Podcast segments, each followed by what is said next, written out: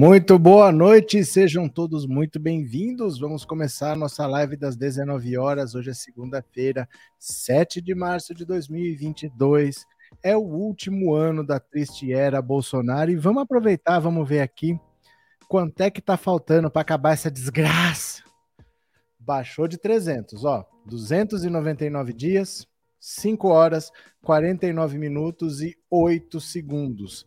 Em meses, isso significa nove meses, 24 dias, 5 horas, 48 minutos e 55 segundos para acabar a triste era Bolsonaro, tá bom? Você tem que somar o dia 7 de março com os 24 dias aqui para dar o primeiro de janeiro lá. Tá acabando, tá acabando. Esse mês de março é decisivo. Tá todo mundo trocando de partido porque seis meses antes da eleição, você tem que estar no partido pelo qual você quer disputar a eleição. Então, o prazo máximo é abril. Quando começar abril, a eleição é 2 de outubro, 2 de abril, você tem que estar no partido que você vai disputar a eleição. Depois você pode mudar. Você pode ir para o partido que você quiser depois de 2 de abril, mas não vai poder disputar a eleição. Então já começaram a acontecer as filiações. O Alckmin está afiliado ao PSB. Não está oficialmente, mas já está garantido, ele já aceitou se filiar ao PSB. Vai ser marcada a data de filiação dele ainda. Tem que ser esse mês, tem que ser antes de 2 de abril. Então, na outra semana ou na próxima, vai ter um ato de filiação. Ele vai ser o vice do Lula. Essa pendenga já começa a reduzir. Assim que essa pendenga acaba, não tem mais a dúvida que se é, se não é, se o PSB tá, se o PSB não tá, a esquerda se fortalece, o Lula se fortalece, e aí a imagem do Alckmin, que é de uma pessoa de direita, no máximo de centro-direita, ele não é uma pessoa de esquerda, com boa vontade ele é uma pessoa de centro-direita, isso agrega para o Lula um diálogo muito maior com o eleitorado. Então o Lula que tem uma rejeição baixa, ele já tem uma rejeição baixa, ele dialoga agora com a direita. A esquerda ele já tem. O centro é fácil chegar. Do centro, chegar no centro-esquerda e ao centro é fácil chegar. Mas daí para frente é a trazer o Alckmin para a chapa que traz esse diálogo com a centro-direita e com a direita. Enquanto isso, Bolsonaro só fala para os já bolsonaristas. É o que se chama de pregar para convertidos. O Bolsonaro só fala para quem já o acompanha. Quando ele quiser conversar com a direita, o Lula já está conversando. Quando ele falar, não, agora eu quero o voto de vocês, o Lula com o Alckmin já estão conversando com a direita. Então, o fato do Lula trazer o Alckmin para a chapa dele, ele vai fechando o Bolsonaro só na extrema direita. E a extrema direita suficiente não é suficiente para eleger ninguém. A extrema direita sozinha não tem voto suficiente para isso. Bolsonaro precisa conversar com a centro-direita, com o centro, mas ele só conversa com a extrema direita. E o Lula está conversando, ocupando esse espaço Agora a gente já sabe que o Alckmin vai se filiar ao PSB e vai ser o vice do Lula. Quanto a isso, o PSDB também está anunciando que vai filiar pessoas. Olha, o PSDB está vindo com força, viu? O PSDB disse que vai filiar. Sabe quem é que o PSDB está querendo filiar? Joel Santana, Papai Joel, técnico de futebol carioca. PSDB está querendo filiar o Joel Santana para disputar as eleições. Olha o nível de cada partido. Quando a gente fala que partido no Brasil só tem um, que é o PT, o pessoal fica chateado e fala que é arrogância. Mas olha um partido como o PSDB, que resolveu entrar numa rota de autodestruição, que está se tornando um partido irrelevante. Agora tem como esperança filiar o Joel Santana, treinador de futebol do Rio de Janeiro, papai Joel, vai filiar o Joel Santana para disputar as eleições. Por aí você vai vendo. E como tá todo mundo agora olhando o Mamãe Falei como um cachorro sarnento, ó, parece que até deu ruim para ele, hein? O áudio dele chegou lá na Ucrânia. Lá tem aqueles grupos extremistas neonazistas, estão pagando recompensa pela cabeça dele. Não sei de nada que pode acontecer, mas assim, é, correu o mundo o áudio dele tá legendado em inglês, o mundo está revoltado com Mamãe Falei. Se ele tá achando que ganhou pontos com o bolsonarismo, o mundo está revoltado com Mamãe Falei. E agora que ele deve ser expulso do Podemos e talvez perca o mandato, ele tá fora da política, o baque grande está sendo para o Sérgio Moro. para o Sérgio Moro está muito difícil ele mesmo manter a própria candidatura porque ele não tem apoios. Ele só tinha o apoio do MBL, o MBL implodiu e daqui para frente o Sérgio Moro deve ter muita dificuldade, ele também deve desistir. O Podemos não liga para ele, o próprio Podemos está contra o Sérgio Moro, não está mais interessado, está vendo que não vai para lugar nenhum. E o Bolsonaro disse que a fala do Mamãe Falei foi asquerosa. Bolsonaro que disse que não estuprava a colega de trabalho porque ela não merecia, querendo dizer que ela era feia. Então, se ela fosse bonita, o que, que ele faria? Bolsonaro que disse que tinha um apartamento, mesmo recebia auxílio moradia, mesmo tendo apartamento, e o que, que ele fazia com esse dinheiro? Ele disse que usava para comer gente. Bolsonaro que disse que teve sua iniciação sexual com galinhas. Bolsonaro tem moral para ficar contra a Mamãe Falei? As falas de Bolsonaro não são piores que a do Mamãe Falei? Nós vamos ver daqui a pouco algumas falas do Bolsonaro para você ver se é ele mesmo que tem que criticar o Mamãe Falei. É aquilo que eu falo, gente. Quando você cai em desgraça, você não tem mais amigos, você não tem ninguém por você, não. Você fica abandonado e sozinho. Ele vai ter que se virar. Ele vai ter que sair do MBL, o MBL provavelmente vai acabar. Os líderes vão sair, vai acabar o MBL e eles vão ter que se virar, porque tem até o ucraniano agora atrás dele, ele que se vire, viu? Eu vou mostrar aqui, ó, eu fiz uma pergunta. Eu fiz uma pergunta na enquete que tá aqui para vocês responderem. Eu vou fazer essa pergunta para no WhatsApp também. 14 997790615. Eu dei três frases ali na enquete para você dizer qual é a pior frase do governo Bolsonaro. Então você acha que pior, a pior frase do momento Bolso, do governo Bolsonaro foi qual? A frase de passar a boiada? Vamos aproveitar a Covid para passar a boiada? Vamos desmatar a Amazônia, vamos destruir o Pantanal, aproveita que a imprensa só vai falar de Covid e vamos passar a boiada? Primeira opção. Segunda opção, eu não sou coveiro.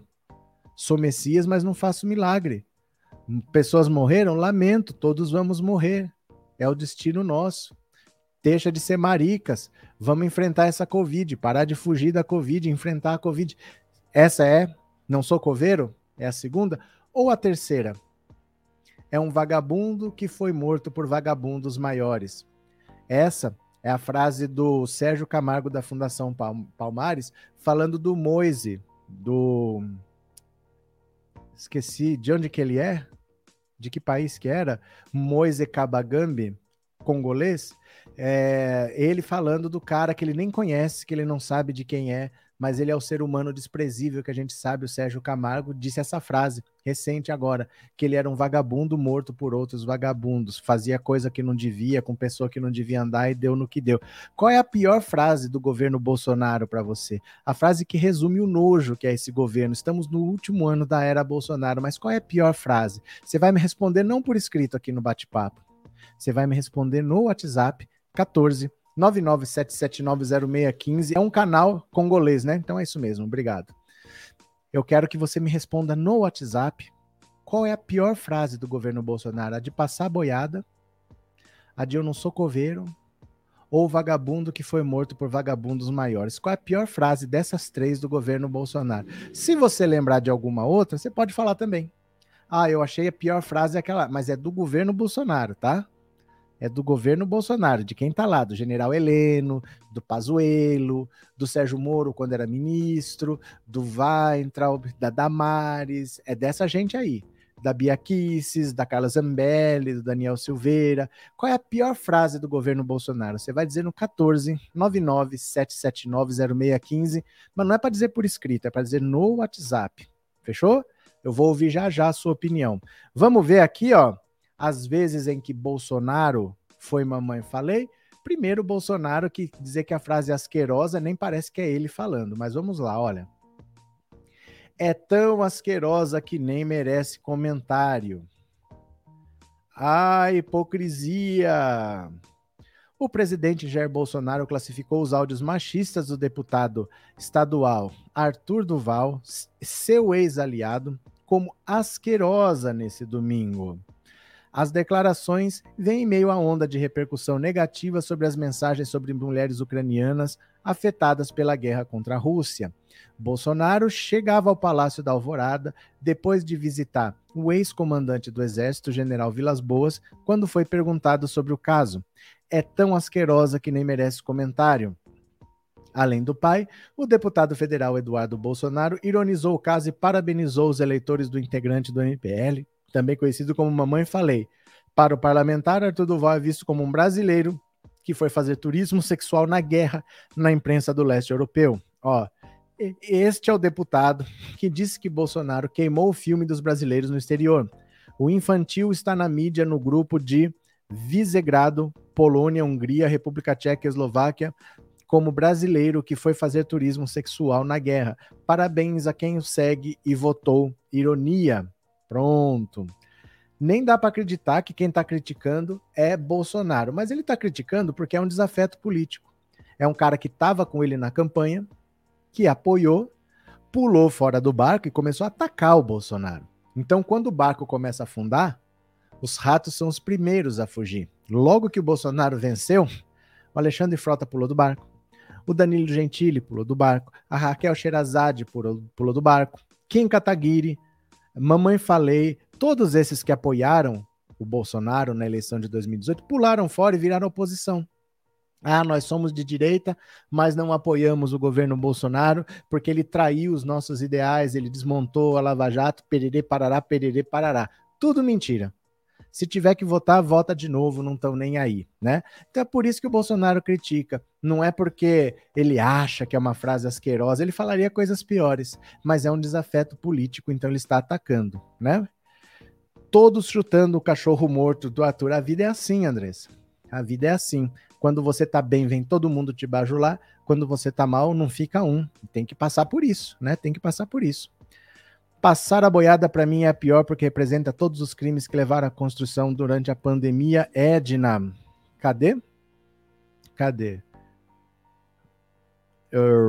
Hum, cadê? Salvador fechado com as esquerdas com Lula livre. Com verdade e amor, ala PT Fortaleza, Salvador. Beleza. Cadê? Boa noite. Foi a frase não sou o coveiro. Gente, é para responder lá no WhatsApp, viu? Porque aqui, ó, quando a gente bate papo, a gente comenta da notícia que eu tô falando. Aí, enquanto isso, você manda um áudio no WhatsApp que eu ouço já já, porque senão fica assim, eu tô falando de uma coisa aqui, vou ver os comentários, não tem ninguém falando, parece que ninguém ouviu o que eu falei. Tá? Aqui no bate-papo, no bate-papo aqui, ó, clac, clac, clac, você tá digitando, é para falar da notícia. E a frase que eu dei, eu dei três opções, é para você pensar com calma e mandar um áudio lá no WhatsApp que eu já vou ouvir. Fechou? Dulce, obrigado, viu? Você renovou? Renovou o membro? Porque você já era, né? Então, obrigado, viu, Dulce? Obrigado de coração, tá aí há muito tempo. Re bem-vinda. Valeu. Ó, e quem puder, por favor, acompanhe a live 10 minutinhos que seja por essa rede aqui, ó, porque tá chegando, viu? Tá chegando em mil seguidores, tá em 940 por aí, tá faltando pouca gente para chegar em mil temos fé, vamos chegar lá. Quem puder, segue por aqui. Só 10 minutinhos, fica lá 10 minutinhos para fazer um volume, tá bom? Cadê que mais aqui? Uh, boa noite, Teca. Boa noite, Jaqueline. Cadê? Moro, Mamãe Falém e Bozo, tudo farinha do mesmo saco do Trump. Marino Blue, fechou, meu parceiro. Agora vamos ver os momentos em que Bolsonaro foi pior até do que o Mamãe Falei. Porque ele tá achando que ele é santo, ele não é santo, né? Vamos lá? Olha, os momentos em que Bolsonaro repetiu o comportamento de Arthur Duval. Olha que beleza. Quem será que é essa moça? Eu acho, não se falou na época que aconteceu. Isso aqui é de janeiro. Que ele fez aqui a mesma coisa que ele fez no Guarujá agora. Que ele saiu andando de jet ski, achou uma, uma lancha e parou. Então esse pessoal aqui não é amigo dele, por isso que ninguém sabe quem que é essa moça, de onde apareceu esse rapaz. Eu acho que ele estava andando de jet ski, viu uma lancha, parou e subiu. Não sei quem é. O presidente Jair Bolsonaro aproveitou a reação contra comentários misóginos do deputado estadual Arthur Duval e partiu para o ataque, classificando como asquerosa a fala do político youtuber as críticas fazem parte de uma ofensiva ampla do clã presidencial contra Duval, que já foi seu apoiador e hoje é desafeto, mas ignoram o histórico de Bolsonaro e seus filhos contra mulheres. Ficou célebre a imagem de Bolsonaro dançando ao som de funk em uma lancha no Guarujá, onde passava férias em dezembro do ano passado. Mas o teor da música que embalava a festa não era menos misógino do que os comentários de Duval. A letra do Proibidão do Bolsonaro, paródia do hit Baile de Favela, comparava mulheres de esquerda a cadelas e oferece a feministas ração na tigela. A cena, aliás, correu num dos momentos mais importantes da agenda no Congresso, quando parlamentares discutiam o orçamento federal. É só um dos mais recentes episódios machistas do presidente. Em seu primeiro ano como presidente, Bolsonaro chegou a relativizar até mesmo a prostituição no país.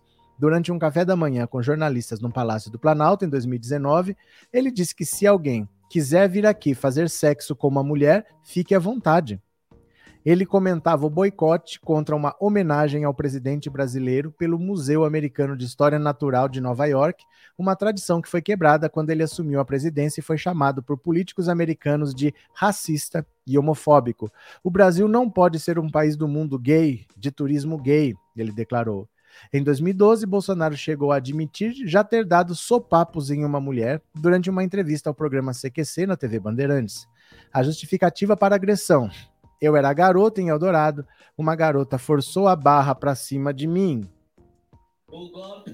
Há cinco anos, quando já era tratado como pré-candidato, o presidente tentava descontrair na plateia da Hebraica, no Rio de Janeiro, quando soltou outra piada de cunho machista de seu repertório. Falando sobre sua família, ele insinuou que sua única filha, Laura, de 11 anos, seria fruto de uma fraquejada, ao contrário dos filhos homens. Foram quatro homens. Na quinta, dei uma frequejada e veio uma mulher, afirmou sob risos da plateia.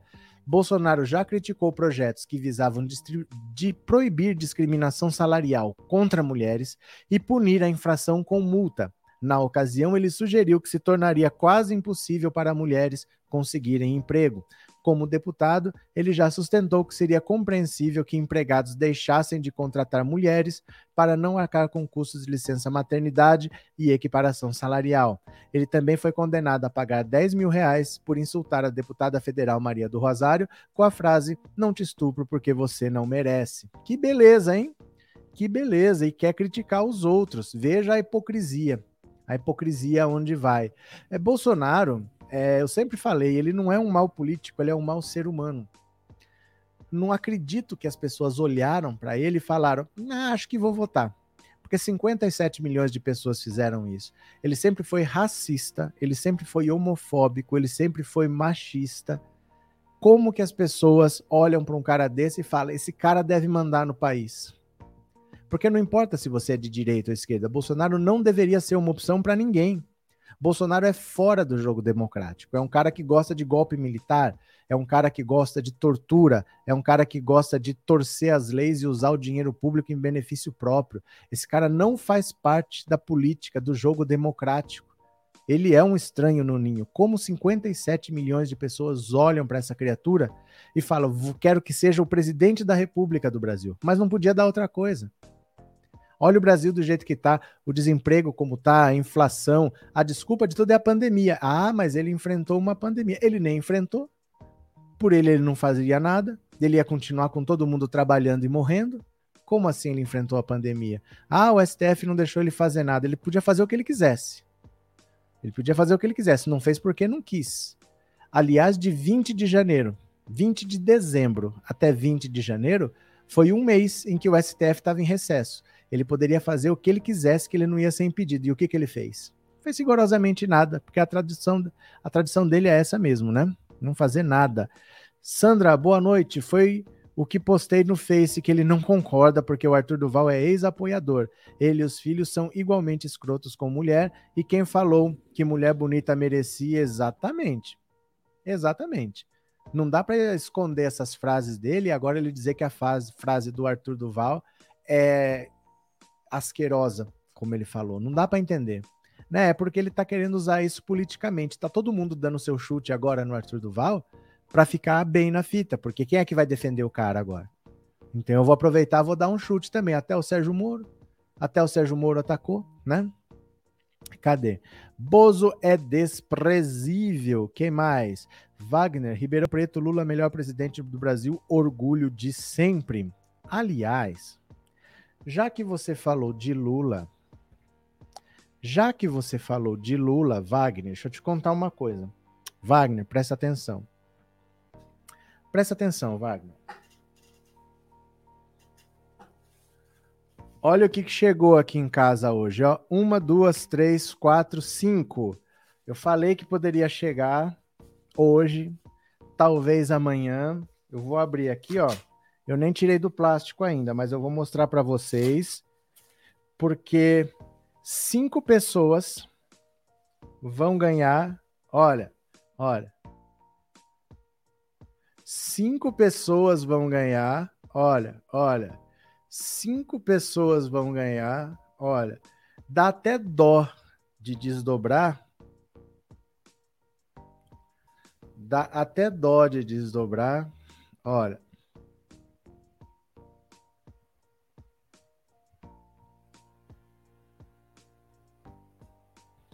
Aê! Cinco toalhas do Lulinha, ó. Ó, ó cinco toalhas do Lulinha. Chegaram, chegaram cinco toalhas do Lulinha. Então, o que, que eu vou fazer? Hoje é segunda. Para não pegar ninguém de surpresa, até quinta-feira, se inscrevam aqui ó, no Pensando Auto Insta. Porque quinta-feira acaba a, a live, a gente vai para o Instagram e eu faço sorteio por lá, porque as regras do YouTube não permitem. Ó, cinco toalhas, uma, duas, três, quatro e cinco. Cinco toalhas que eu comprei para você. A toalha do Lula, que para quem não nem sabe do que eu tô falando, pode acontecer. É esta toalha aqui, ó, igualzinha que apareceu nesta reportagem. Olha. E esse dia lindo esta aqui com toalha. lindo aqui esta com essa praia, toalha, céu tá? azul, esse céu e esse calor não tem jeito. Pronto. Então chegou. Vocês podem se inscrever lá. Eu vou fazer uma postagem lá explicando como que vai ser o sorteio. Não precisa me perguntar. Eu vou fazer uma postagem com todas as instruções. Mas se inscrevam aqui ó, no Pensando Auto Insta, que eu vou sortear cinco toalhas que chegaram. Agora eu posso dizer que o sorteio é quinta-feira, porque está na mão. Então vocês têm hoje, terça, e quarta, todos os dias eu vou falar. Você vai para o Instagram e se inscreve, que aí eu vou dizer o que, que você tem que fazer. É só se inscrever por enquanto. Por enquanto é só se inscrever, tá? Cadê? A sorte está lançada para ganhar a toalha do Lulinha. Tá aqui, cinco pessoas vão ganhar, beleza? Esse céu e esse calor não tem jeito, é Lula presidente. Valeu, Elo! Eu quero a minha cacá, disse o Denir. Tomara que vença, boa sorte, né? incrível e interessante é que as invertidas dele é sempre contra as mulheres. Quase sempre. Sabe por quê? Porque ele também gostava muito de atacar o Jean Willis, o Randolph Rodrigues. Quando ele olha para a pessoa e vê um traquejo homossexual, o Jean Willis a gente pode falar, ele abertamente fala que ele é homossexual. O Randolph nunca falou, não é da nossa conta mas o Bolsonaro vê nele traquejos. Então ele quando vê que a pessoa é mulher ou quando a pessoa é homossexual, ele imediatamente associa com é inferior a mim. E aí ele ataca. E aí ele ataca. Ele sempre atacou o Jean Willis. E ele ataca muito o Randolph Rodrigues. Então ele ataca muito as mulheres e quem ele considera gay. Independente de ser ou não, quando ele considera, ele sempre ataca muito. Basta ele olhar e do ponto de vista dele, ele achar que é o que ele considera inferior. Ele ataca inferior. Iguais a ele, ele não tem coragem de atacar. Alguém do tamanho dele, ele não tem coragem de enfrentar. Ele ataca quando ele acha que ele é superior e que ele pode peitar, né? Cadê? Bolsonaro não diz nenhuma frase que se aproveite. Estou no Instagram desde o início. Que legal, Silvia, que legal. Vai ter sorteio, viu? Espero ser um dos ganhadores da toalha do Lula. Boa sorte, César. Boa sorte, viu? Agora, quinta-feira, então, tá? Hoje é dia 7, 8, 9, 10. Dia 10, quinta-feira vai ser o sorteio, tá? Eu vou avisar amanhã, eu vou avisar depois de amanhã, e aí quinta-feira é o sorteio. Agora, olha a situação do Mamãe Falei como está. A situação dele tá meio complicada porque o vídeo dele correu o mundo, legendado em inglês, e até grupos extremistas estão pedindo a cabeça dele. Dá uma olhada, olha. Nacionalistas russos pedem a cabeça de mamãe falei após áudios sexistas. Vai se explicar. Perfis no Instagram e no Telegram que são, co são coordenador, que são coordenados por nacionalistas russos, têm pedido a cabeça do deputado estadual Arthur Duval, que também é conhecido como Mamãe Falei. De acordo com informações da coluna da Mônica Bergamo na Folha de São Paulo, a ofensiva após a ocorre após a revelação de áudios misóginos, onde Arthur Duval declara que as mulheres ucranianas são fáceis porque são pobres. Um dos grupos postou uma imagem onde o deputado Mamãe Falei aparece como procurado e uma recompensa de dois mil reais é oferecida. Apesar de Mamãe Falei ter feito menção às ucranianas que estão do lado oposto da guerra, as suas declarações, que se tornaram públicas após serem vazadas, causou revolta entre russos nacionalistas. Alguns desses grupos não gostaram do fato de um estrangeiro se aproveitar da situação de vulnerabilidade que algumas mulheres vivem enquanto seus maridos atuam na guerra. Entre as publicações, há algumas que acusam o deputado até mesmo de criar cursos de cunho sexual para que homens abusem e se relacionem com mulheres ucranianas. Olha que beleza! Agora vai ser vítima de fake news no mundo todo. Político brasileiro arbitrariamente deixou o seu país sob o falso pretexto de ajudar na luta contra a Rússia. Fez coquetéis Molotov para matar pessoas queimando-as vivas e mandou um áudio que foi vazado dizendo que as mulheres ucranianas são mais fáceis de pegar porque são pobres, diz uma das publicações diz que ele vai lamber as B das mulheres ucranianas e encoraja estrangeiros a fazerem turismo sexual. Essa publicação faz referência a uma das falas de Mamãe Falei, na qual ele afirma que faria qualquer coisa que as policiais ucranianas mandassem, inclusive lamber as partes íntimas com a língua. Ó, aqui está em russo. Acho que é russo, né? Pode estar em qualquer idioma que eu não vou entender. Olha. Não sei o que quer dizer, Sei que tem uma recompensa. Olha, um caixão, uma caveira e um martelo. Ai, ai, ai. Um áudio repugnante. Bom, aqui é a matéria, né? Aqui é a matéria. Mas veja, quando essas coisas tomam dimensão, não precisa muito para um doido ir atrás. Não pelo dinheiro, mas é porque isso gera revolta. Você imagina a situação de um soldado que vai para a guerra você deixa sua família em casa, você deixa sua mulher em casa, você deixa seus filhos em casa e você nem sabe se você volta. Aí um estrangeiro vai lá falar essas coisas, ó, oh, vim pegar a mulher ucraniana, elas são fáceis porque elas são pobres, e o cara tá fazendo coquetel molotov, quer dizer, ele tá querendo queimar pessoas vivas, é para isso que ele saiu do Brasil. Gente, isso é muito grave, viu? É muito grave. Mamãe falei se ele der azar de topar de frente com um cara desses aí, porque tem no mundo todo. Pode ter um russo no mundo todo, pode ter um ucraniano no mundo todo. Para ele topar com um cara desse, problema, viu? Cadê? O gado não tem vergonha de seguir um presidente imbecil que só faz M. Será alguma frustração? Helena, boa noite. Boa noite. Hoje já mostrei o Lulinha. Não mostrei a Dilma, mas estou mostrando agora. E eu gostaria muito que vocês se inscrevessem no Instagram pensando Auto Insta, porque chegaram as toalhas do Lulinha. Chegaram as toalhas do Lulinha. Eu vou sortear cinco toalhas para vocês, agora estão aqui na mão. O sorteio vai ser quinta-feira. Não precisa perguntar o que, que eu faço. Hoje só se inscreve porque eu vou fazer uma postagem lá com as instruções, mas eu vou explicar amanhã, eu vou explicar depois de amanhã, e o sorteio é na quinta-feira, então dá tempo, não se preocupe, tá? Cadê? Professor, boa noite. Não pode ensinar Bolsonaro como aumentar a popularidade dele. Do que você está falando, Rogério? Do que você está falando? É, vamos sentar o dedo no like, por favor, meu povo. Por favor, dá um clique aí, viu? É, likes, likes, disse a Dalva. As palavras desse homem são baixas, sujas, nojentas, revoltantes. Do mamãe falei, não tenha dúvida, né? Não tenha dúvida. Cadê? Torcendo para que esse ano seja o fim da era Bolsonaro e o fim político desses bandos de desqualificados. Oséias, é difícil falar no fim dessa gente toda, porque essa gente toda não apareceu ontem. Eles estão aí há muito tempo. Eles só acharam um representante. O bolsonarismo é anterior ao Bolsonaro. O bolsonarismo já existia, só faltava o Bolsonaro. Né? Não tinha esse nome, faltava o Bolsonaro, mas essas pessoas já estavam aí querendo golpe de Estado, querendo ditadura militar, querendo AI-5. Elas estavam escondidinhas ali no PSDB. Mas apareceu o Bolsonaro, o PSDB esvaziou e foi todo mundo pro bolsonarismo.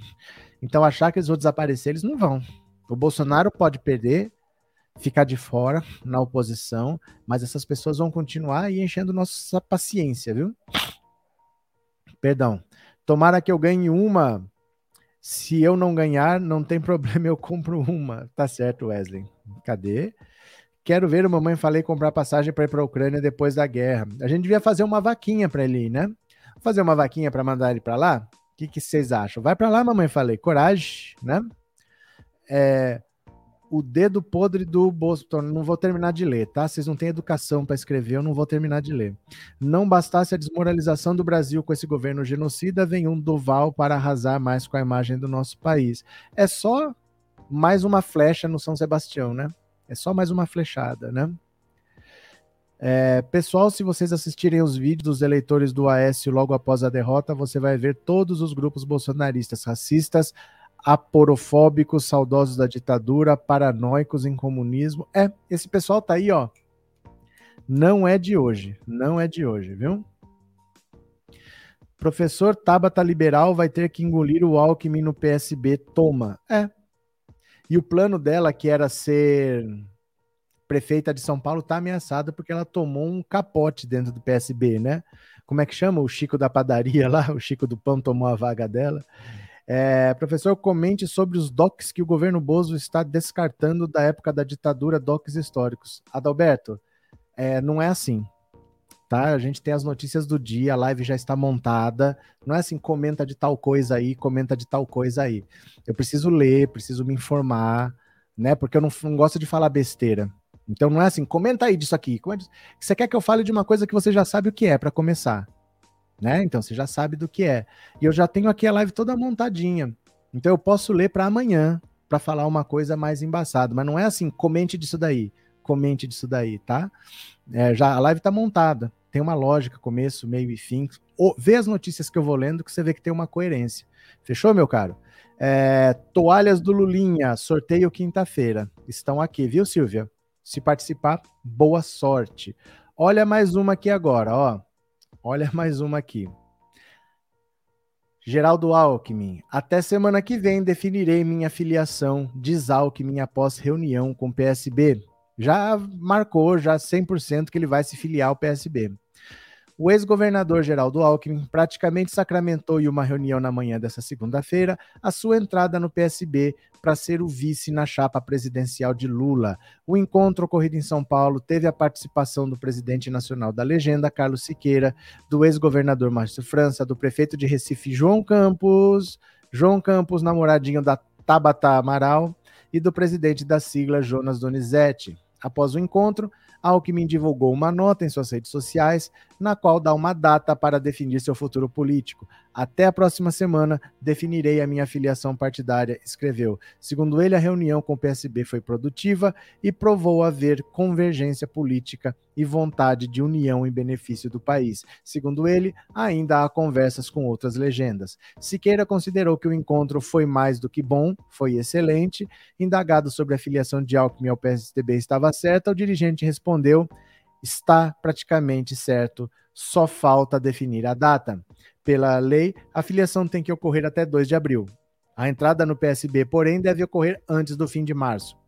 Durante o encontro, ainda segundo Siqueira, Alckmin relatou que suas conversas com Lula estão encaminhadas. De acordo com o dirigente, caberá ao petista anunciar o acerto para a composição da chapa. O Alckmin vai ser o candidato a vice indicado pelo PSB.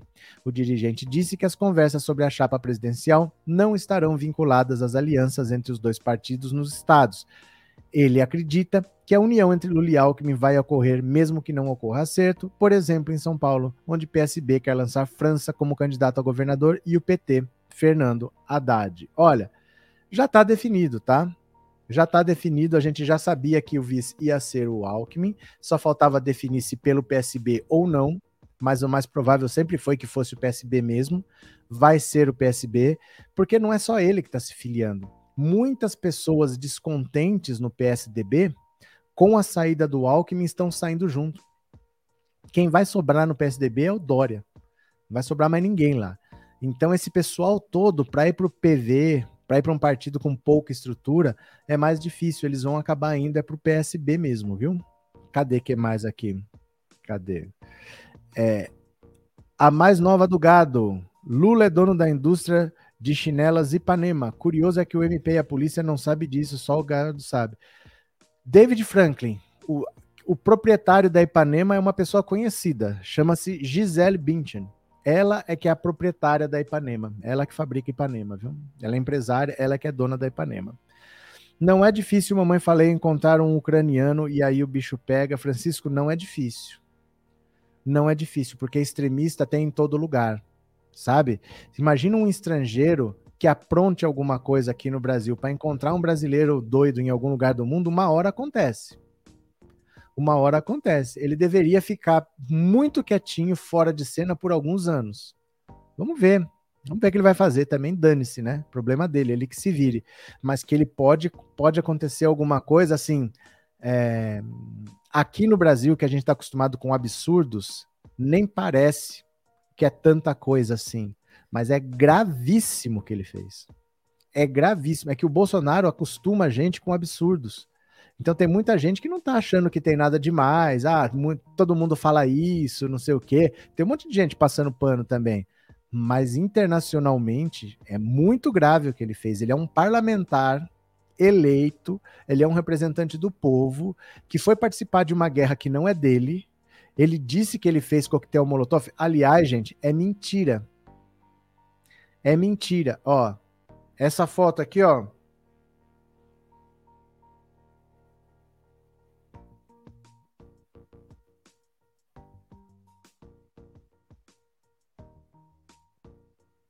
Essa foto aqui é mentira. Deixa eu mostrar aqui para vocês, ó. Dá uma olhada aqui. Essa foto aqui é mentira, porque ele tirou essa foto do lado de umas garrafas, dizendo que ele estava fazendo coquetel molotov para o exército ucraniano. Mas é mentira. Ele nem passou perto de Kiev. Porque nessa sequência de fotos que aparece isso daqui, deixa eu ver se aparece aqui aparece o nome de um bar ao fundo. E o pessoal pesquisou esse bar, e esse bar fica na fronteira a mais de mil quilômetros da cidade de Kiev, a mais de mil quilômetros do foco dos conflitos. Ele está numa área que nem está tendo conflito. Ele só cruzou a fronteira e lá mesmo ele ficou. Isso aqui é a entrega de bebidas de um bar. Não estão fazendo coquetéis Molotov, sabe? Deixa eu ver aqui. Chama bar. Como é que chama? É o pub? Sherlock. Sherlock Pub. Tem uma foto que aparece, ó, numa das fotos da sequência, aparece no fundo o Sherlock Pub. Esse Sherlock Pub, o pessoal foi procurar, olha, tá a mais de mil quilômetros de Kiev. O Sherlock Pub, ó. Ele não foi pro foco da guerra. Aqui tá a fronteira com a Eslováquia. Ele só cruzou a fronteira, tirou a foto e voltou. Olha aqui, ó. Sherlock Pub aqui no fundo. Acharam onde é esse Sherlock Pub que ele tirou essa foto? Isso aqui não é garrafa para fazer coquetel Molotov, são as entregas de um bar. Isso é o descarte de material do, do bar. Sabe? O Sherlock Pub, que é onde ele tirou essa foto, que aparece aqui no fundo, ó. Sherlock Pub, é na fronteira. Tá muito longe, ó. Olha aqui, ó. A fronteira com a Eslováquia. Olha a distância de Kiev mais de mil quilômetros do confronto. Ele nem no confronto estava. É só marketing, é só frescura para ganhar visualização. Saiu daqui dizendo que ia parar a guerra, tirou foto fazendo coquetel molotov, tudo mentira. Tudo mentira. Ele só cruzou a fronteira, tirou uma foto e saiu. Ele não fez nada, né? Cadê? Ele deve estar sendo caçado. No mínimo, ele deve estar escondido debaixo da cama. É que a sorte dele é que o Brasil é longe pra caramba da Ucrânia. Se ele tivesse na Europa, talvez já tivesse chegado no calcanhar dele. Mas ele não tá livre, não. Ele pode ter problemas, né? Cadê? É... Boa noite. Luiz Fernando, nunca disse que foi em Kiev. Eu sei, meu caro. Nem eu disse que foi em Kiev. O que eu estou dizendo é que o foco da batalha é lá. Ninguém está fazendo coquetel Molotov lá na fronteira, porque não está tendo batalha. Eu estou dizendo que ele mentiu que aquelas garrafas são para coquetel Molotov. Aquilo é o lixo de um bar. E ele tirou uma foto falando que estava fazendo coquetéis Molotov. Você conseguiu entender o que eu expliquei? Eu não disse que ele estava em Kiev, nem que ele disse que estava em Kiev. O que eu disse é que esse bar é na fronteira. Então ele nunca foi para conflito nenhum. Ele estava na Eslováquia, ele só passou a fronteira, tirou umas fotos e voltou. Ele nunca foi para conflito, ele nunca ajudou ninguém e ele nunca fez um coquetel Molotov. Não sei se ficou claro, Fernando. Se não ficou, eu explico novamente, viu? Cadê? Rum. Assinem a petição do coletivo feminista Juntas pela Cassação do Mamãe Falei. Irano, Mentirosos esses aliados do Bozo. Agora tá todo mundo brabo, né? Agora tá todo mundo brabo. Cadê? Cadê Antônio Leão? Abraço, Antônio. Como muitas pessoas não percebem a misoginia de Bolsonaro, percebem e gostam. Percebem e gostam, são iguais, né? Cadê que mais? Pronto. Vamos ver mais uma notícia aqui, ó. Agora, enquanto o Alckmin está se filiando ao PSB para ser vice do Lula, olha o PSDB. PSDB espera filiar Joel Santana e Minotouro no Rio de Janeiro. Olha o papai Joel. É esse é o reforço que o PSDB espera ter. Ó, o PSDB no Rio está organizando um evento de filiação para o próximo dia 19, em que espera filiar algumas estrelas do esporte como puxadores de voto do partido para as eleições deste ano. A expectativa é de que o ex-treinador de futebol Joel Santana e o ex-lutador de MMA Rodrigo Minotouro se filiem à legenda para saírem como candidatos à cadeira de deputado federal. Segundo o secretário-geral do PSDB no Rio, Max Lemos, que é atual secretário de Estado da Infraestrutura e Obras do governo Cláudio Castro, a popularidade dos dois nomes pode atrair eleitores para a sigla. O Joel tem esse jeito autêntico de falar o que pensa, o que é muito importante para um político hoje em dia. Já o Minotouro tem grandes projetos de inclusão através do esporte, disse Lemos, que aguarda uma resposta dos dois até o dia 19. Os tucanos já acertaram afiliações do vice-presidente da Assembleia Legislativa do Rio, Jair Bittencourt, e do prefeito de Barra do Piraí, Mário Esteves, que serão formalizadas no evento.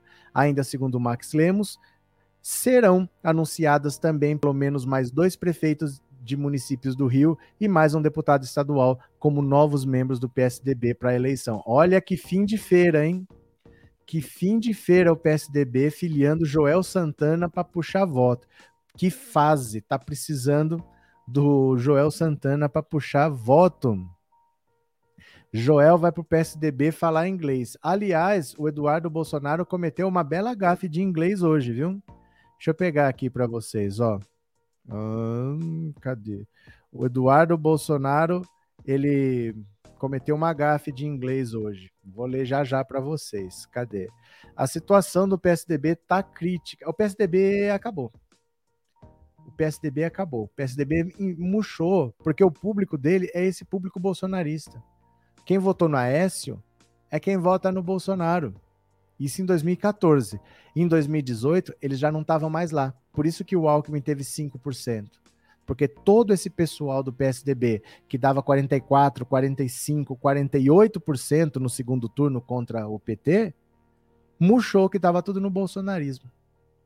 Então, a partir dali, PSDB já não foi mais o mesmo, porque ele perdeu os eleitores para o bolsonarismo, né? Cadê? É, Irano, vou assinar a petição do coletivo. que mais? Joel Santana é craque em inglês. Ele é. Eu vou vou mostrar já já. O Eduardo é outro que é craque em inglês, viu? Minotouro é lutador. Antônio Leão, um abraço. Eduardo Bolsonaro é pouco letrado. Letrado ele é bastante. Ele é burro. Ele é formado em direito, né? Ele não é pouco letrado. Letrado ele é bastante, mas ele é burro mesmo. Vai fazer o quê? O feitiço do PSDB virou contra o feiticeiro. É... Professor no lugar do Alckmin, não seria melhor o Ciro, apesar de tudo? Calo Beto, olha, desde outubro que isso já está decidido. Para começar, o Ciro não quer. O Ciro não quer. Ele não quer, para começar. Não adianta você cogitar uma hipótese se a própria pessoa não quer. E segundo, se ainda não entendeu que o Alckmin seria um candidato ao governo do estado e ele não disputando o governo, ele abre caminho para o Haddad, não tem nada a ver com a situação do Ciro Gomes. O, Haddad, o Alckmin, além de ser um candidato de direita, o, o Ciro não é visto como um candidato de direita, o Alckmin seria um candidato para governar São Paulo pela quinta vez. Ele já foi governador de São Paulo quatro vezes. Ele teria tudo para vencer a eleição de novo. E você tira esse cara da disputa estadual. Calobeto, nós estamos já entendemos isso desde outubro, meu caro. É por isso que o Lula quer tanto o Alckmin, porque ele é de direita. O Lula não quer esquerda com esquerda. O Lula quer alguém de direita, então não é o Ciro, não vai ser o Ciro. Não, o Lula não quer, o Ciro não quer. A estratégia do Lula é ter um vice de direita e o Alckmin seria um candidato ao governo do estado que abre caminho para o Haddad ser governador, né? Isso daí já está pacificado. Não adianta ficar chorando com Ciro Gomes, não. Aliás, para quem ainda chora, porque chora Ciro Gomes, olha, para quem ainda chora com Ciro Gomes, olha, preste atenção, preste atenção. Sim ou não, muito rápida. Se acontecer, como as pesquisas indicam, segundo turno Lula e Bolsonaro, o senhor vai para Paris ou fica para votar? Eu não fui para Paris para não votar, eu voltei e votei no Haddad. Agora eu nunca mais farei campanha para bandido nesse país, nem que o pau tore. Por isso eu tenho que estar no segundo turno. Agora eu nunca mais farei campanha para bandido nesse país, nem que o pau tore. Agora eu nunca mais farei campanha para bandido nesse país, nem que o pau tore. Agora eu nunca mais farei campanha para bandido nesse país, nem que o pau tore. Agora eu nunca mais farei campanha para bandido nesse país, nem que o pau tore. Uma única vez? Não, não é a única vez que ele falou isso, né? Não sou obrigado como cidadão, eu estou fazendo todo o sacrifício que eu posso. Eu não tenho vida privada, luto feito um condenado para ajudar o Brasil. Agora, capricho do lulopetismo, nunca mais. Anote isso aí para não fazer mais esse tipo de pergunta. Agora, capricho do lulopetismo, nunca mais. Agora, capricho do lulopetismo, nunca mais. Agora, capricho do lulopetismo, nunca mais. Agora, capricho do lulopetismo, nunca mais. Anote isso aí para não fazer mais esse tipo de. Então, assim, gente, parem de espernear. Parem de espernear. Já foi decidido. Jones, esquece, meu cara. Não é hora de perguntar isso. Está decidido desde outubro. Se ainda não aceitou, é isso. Não é porque ele vai agregar votos. Não é isso. É para. Eu, eu tava, você estava aqui no começo da live? Eu já falei isso hoje. Presta atenção. Bolsonaro só conversa com a extrema direita. O Lula pensou: a esquerda eu já tenho. Eu consigo até chegar no centro. Mas para conversar com a direita, eu preciso de alguém de direita. Então ele trouxe alguém de direita para o lado dele para ficar mais fácil dialogar com a direita isso prende o Bolsonaro na extrema direita, porque o Bolsonaro só conversa com o próprio gado, com os próprios apoiadores dele. Quando ele quiser conversar com a direita, o Lula com o Alckmin já está conversando. Então a união é estratégica, não é para trazer voto, é para conversar com uma parte do eleitorado antes que o Bolsonaro converse. Além disso, o Alckmin seria um candidato favorito para vencer a eleição para governador em São Paulo tirando o Alckmin dessa disputa, o caminho fica aberto para o Haddad. Agora, isso está sendo discutido já desde outubro. Chega. Jones, chega. Já foi. Chega. Né? Já está decidido. Não adianta mais espernear. É isso daí. É, boa noite, Maria Alcione. Boa noite. Cadê quem mais? Ah, Cadê quem mais? É, Ciro ciumento, Ciro ciúme do amor e empatia que o povo tem pelo Lula. É que sabe o que acontece, Paulo? É que é a última possibilidade. Ele não tem mais chance de disputar a eleição porque já é a quarta e ele não passa nem perto de ir para o segundo turno. Então, ou ele vai, ou ele tá fora. Então o desespero dele de atacar o Lula, de atacar o Bolsonaro, é que é a última chance dele. Ele já está na quarta eleição. Mas não vai. Não vai, o povo não quer, né? Continuemos aqui, ó. Continuemos. Opa. Já que falaram do inglês do Joel Santana, my friend, olha aqui, ó. Depois de Lula, Bolsonaro. Ah, não, errei. É essa aqui, ó. Essa aqui. Bolso... Ó, Eduardo Bolsonaro tenta descolar de Mamãe Falei e comete erro crasso no inglês. Olha o que, que ele escreveu aqui, ó. O deputado federal Eduardo Bolsonaro foi parar entre os assuntos mais comentados no Twitter na manhã dessa segunda-feira por conta de um tweet resposta ao jornal britânico The Guardian. No tweet, o deputado afirma que o deputado estadual Arthur Duval, mamãe falei, nunca teve o apoio de seu pai, o presidente Jair Bolsonaro. E aí ele escrevesse Dear The Guardian. Isso aqui é errado, gente. Porque dear é querido. Então é uma coisa que você fala para uma pessoa, não para uma empresa. Né? Eu não mando uma carta para o Itaú e falo querido Itaú. Não, não faz sentido. Você fala isso para uma pessoa, porque querido é uma coisa afetiva. Com uma empresa, você tem uma relação comercial, não uma relação afetiva. E o tweet dele que tinha aqui, ó, ali, ó, Dear the Guardian.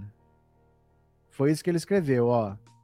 Escreveu umas besteiras aqui que não importa o que ele escreveu, mas quem fala inglês, mínimo que seja, sabe que está errado. Ninguém é obrigado a saber, mas quem queria ser o embaixapeiro, quem queria ser embaixador e fala essas coisas, né?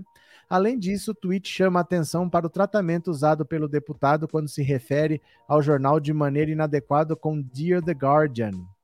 Aqui tem o texto. Caro The Guardian, o deputado estadual Arthur Duval, um, está sendo execrado pelos bolsonaristas, não teve o apoio de Jair Bolsonaro nas eleições, não compartilha dos ideais de Bolsonaro contra o aborto, contra a liberação de drogas, seja mais honesto em suas histórias. É, essa arrogância que ninguém engole. Ele, em vez de esclarecer uma situação, ele termina com isso. Seja mais honesto em suas histórias, né?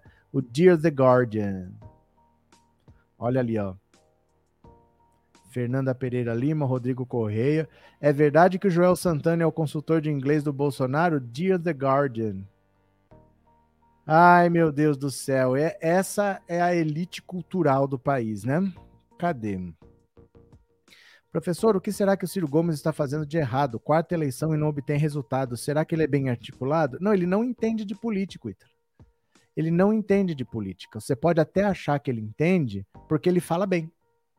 Então, muita gente acha que ele entende de política porque ele fala bem, mas ele não entende de política. Ele entende de economia, ele entende de direito, mas ele não entende de economia. Eu vou te dar um exemplo só. Ele foi ministro do Lula. E ele fala até hoje que ele não apoia bandido e que ele viu um monte de roubalheira lá e que ele não apoia mais o Lula. Quando você trabalha com uma pessoa e você vê problemas, você tem que resolver lá. Você é obrigado a resolver lá, até porque ele é um funcionário público. Se ele não comunica um crime, se chama prevaricação. Ele também está cometendo um crime. Quando você sai e sai atacando como ele saiu, isso na política é muito mal visto. O Ciro Gomes não tem alianças, porque ele trabalha com o Lula e ataca o Lula.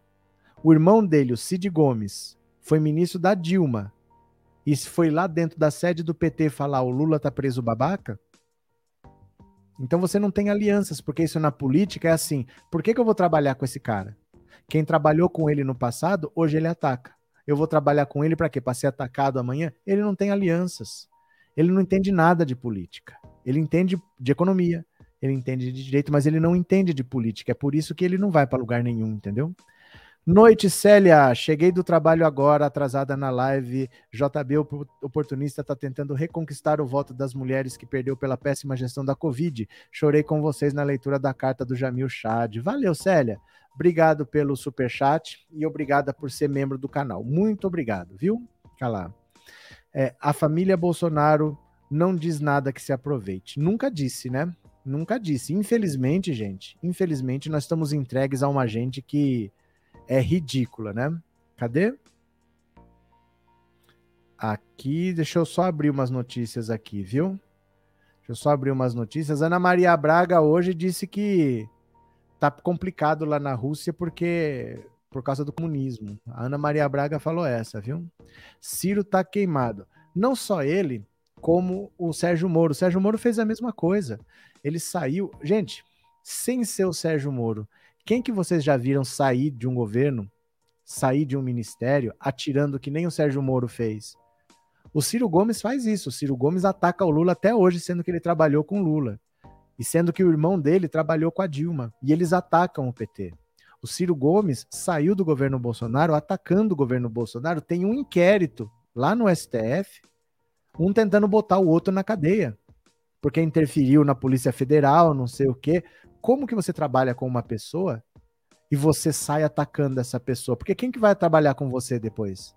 Se você tra trabalha e ataca, por que, que eu vou trabalhar com você para ser atacado? Se, o Sérgio Moro não tem um aliado. O Sérgio Moro é odiado na política porque isso é trairagem que o político não aceita. O político aceita de tudo. Ele aceita roubalheira, ele aceita gente que não tem ética, que não tem compromisso, mas trairagem, porque a política é feita de alianças. Eu não posso obrigar você a votar em mim. Eu só posso contar com a sua palavra. Então, apesar de parecer que eles não têm palavras, eles não têm palavra com a gente, com o povo. Mas entre eles, uma traição é muito mal vista. Sabe, você fala que vai votar a favor e você vota contra, você perde, você perde o crédito com todo mundo. É muito mal visto. A pessoa que não tem palavra. Entre eles tem que ter. Não com a gente. Com a gente, dane-se nós, né? Mas entre eles tem que ter. Eles não, não aceitam muito isso. E o Sérgio Moro, ele sair atacando o Bolsonaro como ele fez, tendo trabalhado com o Bolsonaro, quem que quer trabalhar com ele? Ele não tem apoio, ele não tem nenhum partido que queira fazer aliança com ele, né? Boa noite, Maria Luísa. Obrigado pelas lições, obrigado pela presença, viu? Obrigado por estar sempre aí. Valeu? Muito obrigado. Deixa eu ouvir o WhatsApp, porque eu fiz uma pergunta para vocês. Dei três opções, mas você pode incluir a sua. Qual é a pior frase que você lembra desse governo Bolsonaro? Eu dei três sugestões. Uma, passar boiada. Lembra, no meio da Covid, ninguém sabia o que ia acontecer, porque era o começo da pandemia. O Ricardo Salles fala que, já que a imprensa agora só vai falar de Covid, vamos aproveitar para passar a boiada. Vamos desmatar a Amazônia, vamos tacar fogo nos indígenas, dane-se tudo, vamos aproveitar a Covid para passar a boiada. Opção 1. Um. Segundo o Bolsonaro, eu não sou coveiro. Sou Messias, mas eu não faço milagre. Quer que eu faça o quê? Lamento, todo mundo morre. Essas frases do Bolsonaro relacionadas ao eu não sou coveiro da Covid. Passar boiada, eu não sou coveiro, e foi um bandido morto por bandidos maiores. A frase do Sérgio Camargo, da Fundação Palmares, dizendo que o congolês, o. o tô esquecendo o nome dele. Kabagambi, Moise, Moise Kabagambi, Moise Kabagambi era um bandido que foi morto por outros bandidos. Ele nem conhece a pessoa, nem sabe quem é, tá dando palpite, uma frase indigna que vai gerar processo para ele. Ele vai se responder criminalmente por isso.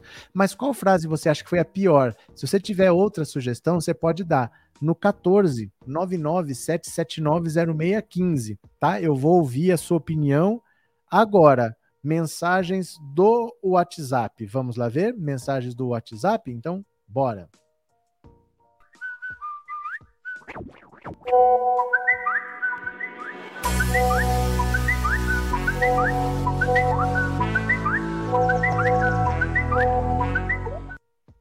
Pronto, aqui está.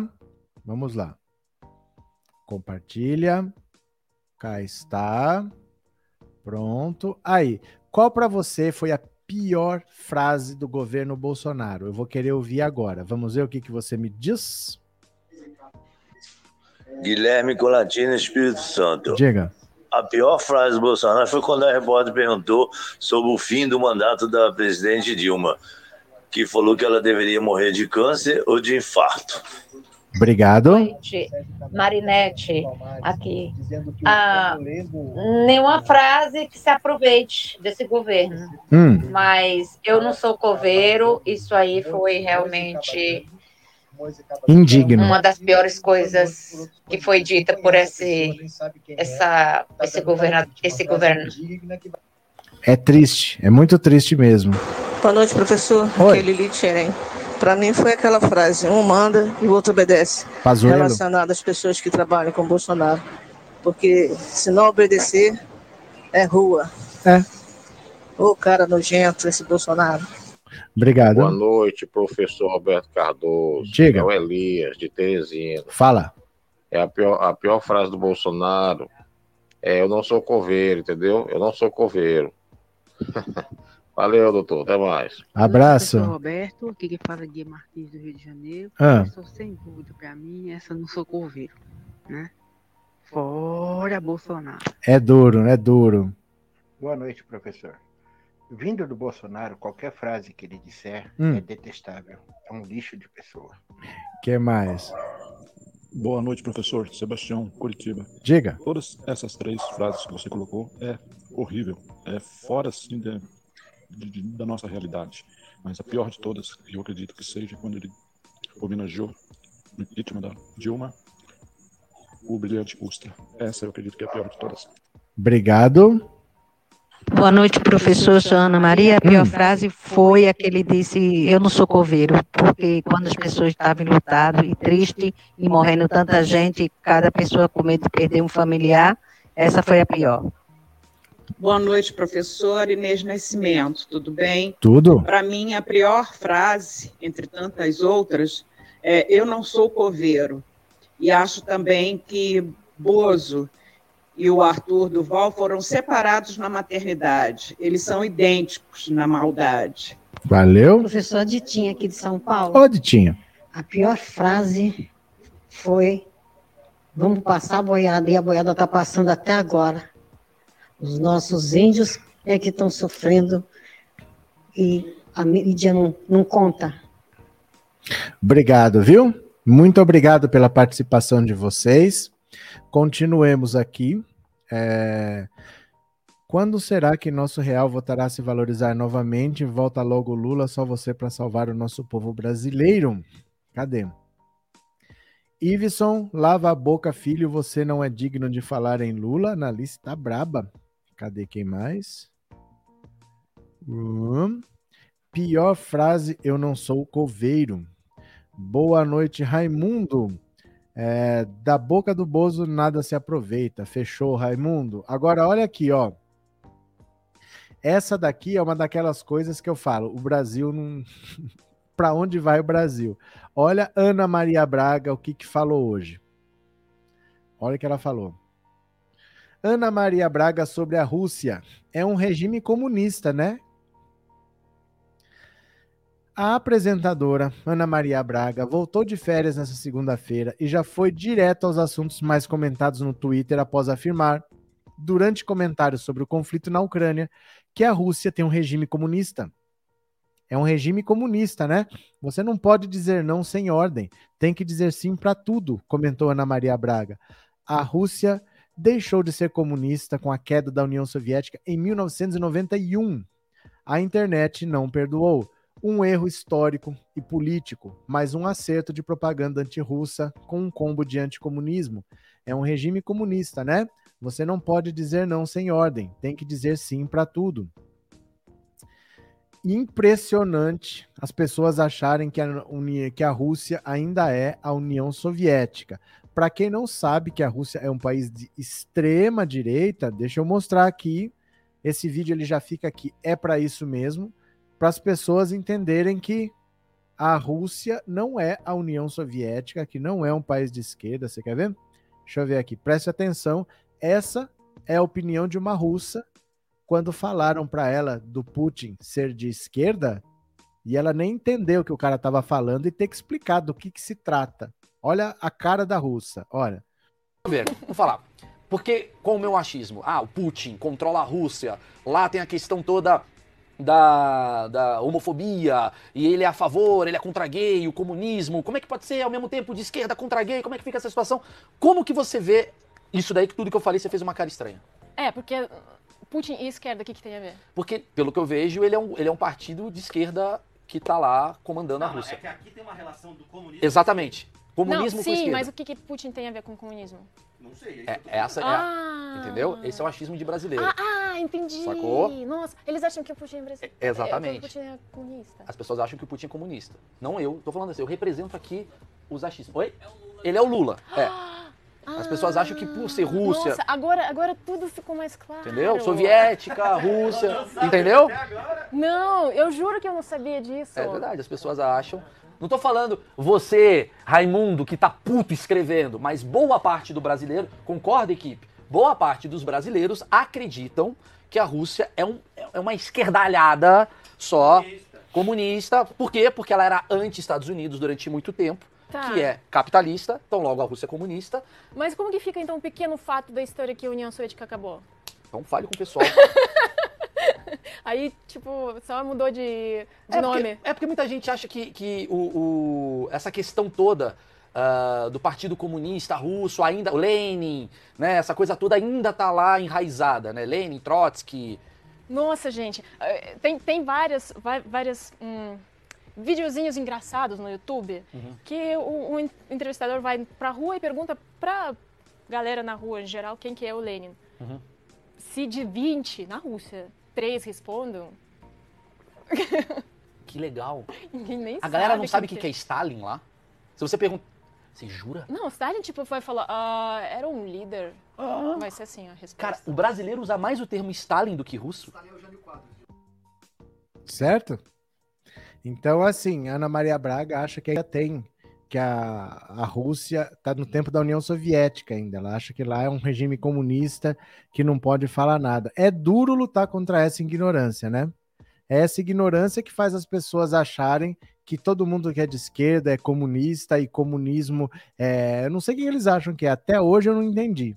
De verdade, assim, até hoje eu não entendi o que, que eles pensam que é comunismo. Para mim é só um termo genérico para atacar a esquerda. No fundo, a gente sabe que é só medo do comunismo. Tem mesmo, né? medo do comunismo, são os latifundistas, são os monopolistas, são os colonialistas, enfim, os parasitas. São os latifundistas, são os monopolistas, são os colonialistas, enfim, os parasitas. São os latifundistas, são os monopolistas, são os colonialistas, enfim, os parasitas. Pronto. Fazer o quê? Agora, eu vou aproveitar, porque a matéria que a gente vai ver agora tem a ver com o que a gente faz aqui todos os dias, que é ver se o Bolsonaro trabalhou. Então eu vou aproveitar para ver como é que foi a agenda do Bolsonaro, para a gente ler a próxima matéria que tem a ver. Então bora, hora. Vamos ver a agenda do presidente? Vamos ver se o Bolsonaro trabalhou hoje? Vamos lá, hoje é dia 7 de março. Vamos ver se o Bolsonaro trabalhou. Das 9 às 10, ele só aparece antes das 10 se tiver uma entrevista. Então, na agenda oficial, isso é uma propaganda, né? Bom, das 10h30 às 11 ele conversou com Joaquim Álvaro Pereira Leite, que é o ministro do Meio Ambiente, é o novo Ricardo Salles. Das 11 às 11h30, ele conversou com Bruno Bianco, que é o AGU, advogado-geral da União. E depois das 11h30 ao meio-dia, ele conversou com Milton Ribeiro, que é o ministro da Educação, que disse que a missão dele no Ministério da Educação era uma missão espiritual. Acabou. Acabou. Das 10h30 ao meio-dia, a agenda dele. É isso. Ele conversou meia hora com três pessoas diferentes e acabou. Não tem agenda depois do meio-dia. Vocês acreditam nisso? Que Bolsonaro trabalhou uma hora e meia, das dez e meia até o meio-dia e acabou? Essa é a agenda do presidente, acreditem vocês ou não. E eu queria ver uma matéria agora que fala exatamente sobre isso. Para quem está aqui todos os dias, vocês não vão estranhar. Mas para quem não tá, dá uma olhada aqui, ó. Bolsonaro deu expediente médio de 4 horas e 50 desde fevereiro de 2019, 20% a menos que um estagiário. Vocês acreditam? Ah, pera lá, pera lá, tá a tela errada, pera lá. Tá a tela errada aqui ainda. Volta. Pronto. Bolsonaro deu expediente médio de 4 horas e 50 desde fevereiro de 2019, 20% a menos que um estagiário. Olha só. Lembra que saiu aqui na coluna dias atrás que o tempo médio de trabalho de Jair Bolsonaro em janeiro deste ano foi de 3 horas e 10? pois de fevereiro de 2019, desde o início do seu governo, portanto, ao começo de fevereiro de 2022, o presidente trabalhou em média 4 horas e 50 diariamente, segundo a sua agenda oficial. O levantamento foi feito pelos pesquisadores Dalson Figueiredo, Lucas Silva e Juliano Domingues, que planilharam todos os dados a respeito do dia de trabalho do chefe do executivo, segundo o que é divulgado pela Presidência da República. A pesquisa do trio levou em conta o tempo que Bolsonaro dedica a agendas públicas, casos de reuniões, eventos, almoços, viagens, cultos religiosos e lançamentos, para citar alguns exemplos. Detalhe que esse tempo de expediente vem diminuindo ao longo dos anos. Em seu primeiro ano de governo, Bolsonaro dedicou 5 horas e 35 em média a compromissos oficiais. Em 2020, esse tempo médio passou a 4,40. Já no ano passado, o presidente reduziu suas horas de trabalho a 4 horas e 20, pois no primeiro mês de 2022 foram 3 horas e 35 de labuta por dia útil. Olha só, deixa eu diminuir um pouquinho para caber o quadro. Olha, tempo de trabalho 2019, 20, 21 e 22 o máximo 12 horas, 12 horas e 35. Isso é o que aconteceu durante o ano, tá? Em 2019, o máximo que ele trabalhou foram 12 horas. O máximo que ele trabalhou em 2020 foi 12 e 30, mas não é média, é o máximo. Teve um dia que deu isso daí. Não é média, tá? Agora, a média foi 5 horas e 35, depois caiu para 4 horas e 30, caiu para 4 horas e 20 e agora está em 3 horas e meia. Mas isso é porque eles consideram tudo. Isso é porque eles consideram tudo. Porque se você considerar, olha, desconta essas entrevistas. A entrevista é propaganda. Ele só vai antes das 10 para dar entrevista. Isso é propaganda. É uma hora e meia de trabalho. É uma hora e meia. Normalmente a agenda dele é cheia de coisa que não é trabalho e ele coloca lá como se fosse trabalho, né? Continuemos aqui, ó. Uma das conclusões do levantamento é de que Bolsonaro trabalha, em média, 20% a menos do que um estagiário. Diferença percentual entre o patamar de 6 horas e a média de horas trabalhadas por Jair Bolsonaro durante todo o período. O controle social sobre a administração pública depende da transparência de informações.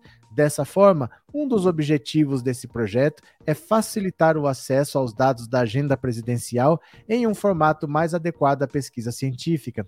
O estudo, aliás, não leva em consideração a média simples sobre o tempo de trabalho entre os anos em que Bolsonaro está como chefe do executivo. Cada exercício, portanto, tem um peso diferente na análise.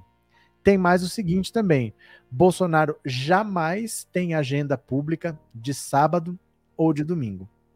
Em geral, ele não tem agenda no sábado e domingo. Isso pode estar tá caindo o mundo, pode estar tá em guerra, pode estar tá no meio da pandemia. Sábado e domingo, ele não tem agenda.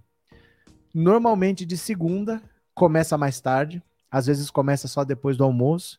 Às vezes a sexta de tarde já não tem agenda, ele não faz rigorosamente nada. Eu nunca vi alguém trabalhar tão pouco. Hoje foi uma hora e meia. Ele não teve agenda oficial depois do meio-dia, né? Bozo está em campanha faz tempo, motociata, entrevistas, fotos para as redes inaugurando obra que só ele, que ele só terminou. Verdade, Jones. É, Antônio Leão, abraço. Nossa política é uma vergonha. Os professores ganham 2 mil trabalhando em dois turnos, um parlamentar como Jair, 30 mil. Não, ele não é parlamentar, ele é presidente. Parlamentar é quem é no parlamento. É o deputado e os senadores que são parlamentares. Ele foi por 28 anos, mas hoje ele é presidente, ele não é parlamentar. Bozo nunca trabalhou, é um verdadeiro vagabundo, malandro sem caráter, ele e os filhotes ratazanas. A mulher que foi beijar uma mãe falei terá que pensar bem no que ele disse naquele áudio. No dia que eu tava jantando, tava difícil de descer um miojo para piorar. Tá certo? Cadê? Ups. Boa noite, Marilandes, Inês, é, Sales Medeiros, Meire, povo querido. Pronto, socorro. Tem mais aqui, hein? Bolsonaro, o estagiário que não trabalha. Vamos falar de Deltan Dinheirol. Deltan Dinheirol, olha só. Quem é o inimigo número um de Deltan Dinheirol em sua campanha, deputado? Deltan Dinheirol. Olha o olhinho dele. o olhinho dele assim. Pera. O Dallagnol todo sexy, assim, ó. Vocês separaram no olhinho dele, assim, ó? Olha, dá uma olhada no olhinho do Deltan Dinheirol. Eu já ampliar, deixa eu ampliar aqui, ó. Ah, não amplia muito mais do que isso, não. Olha a carinha do Deltan Dinheirol, meu Deus do céu. Deltan Dinheirol.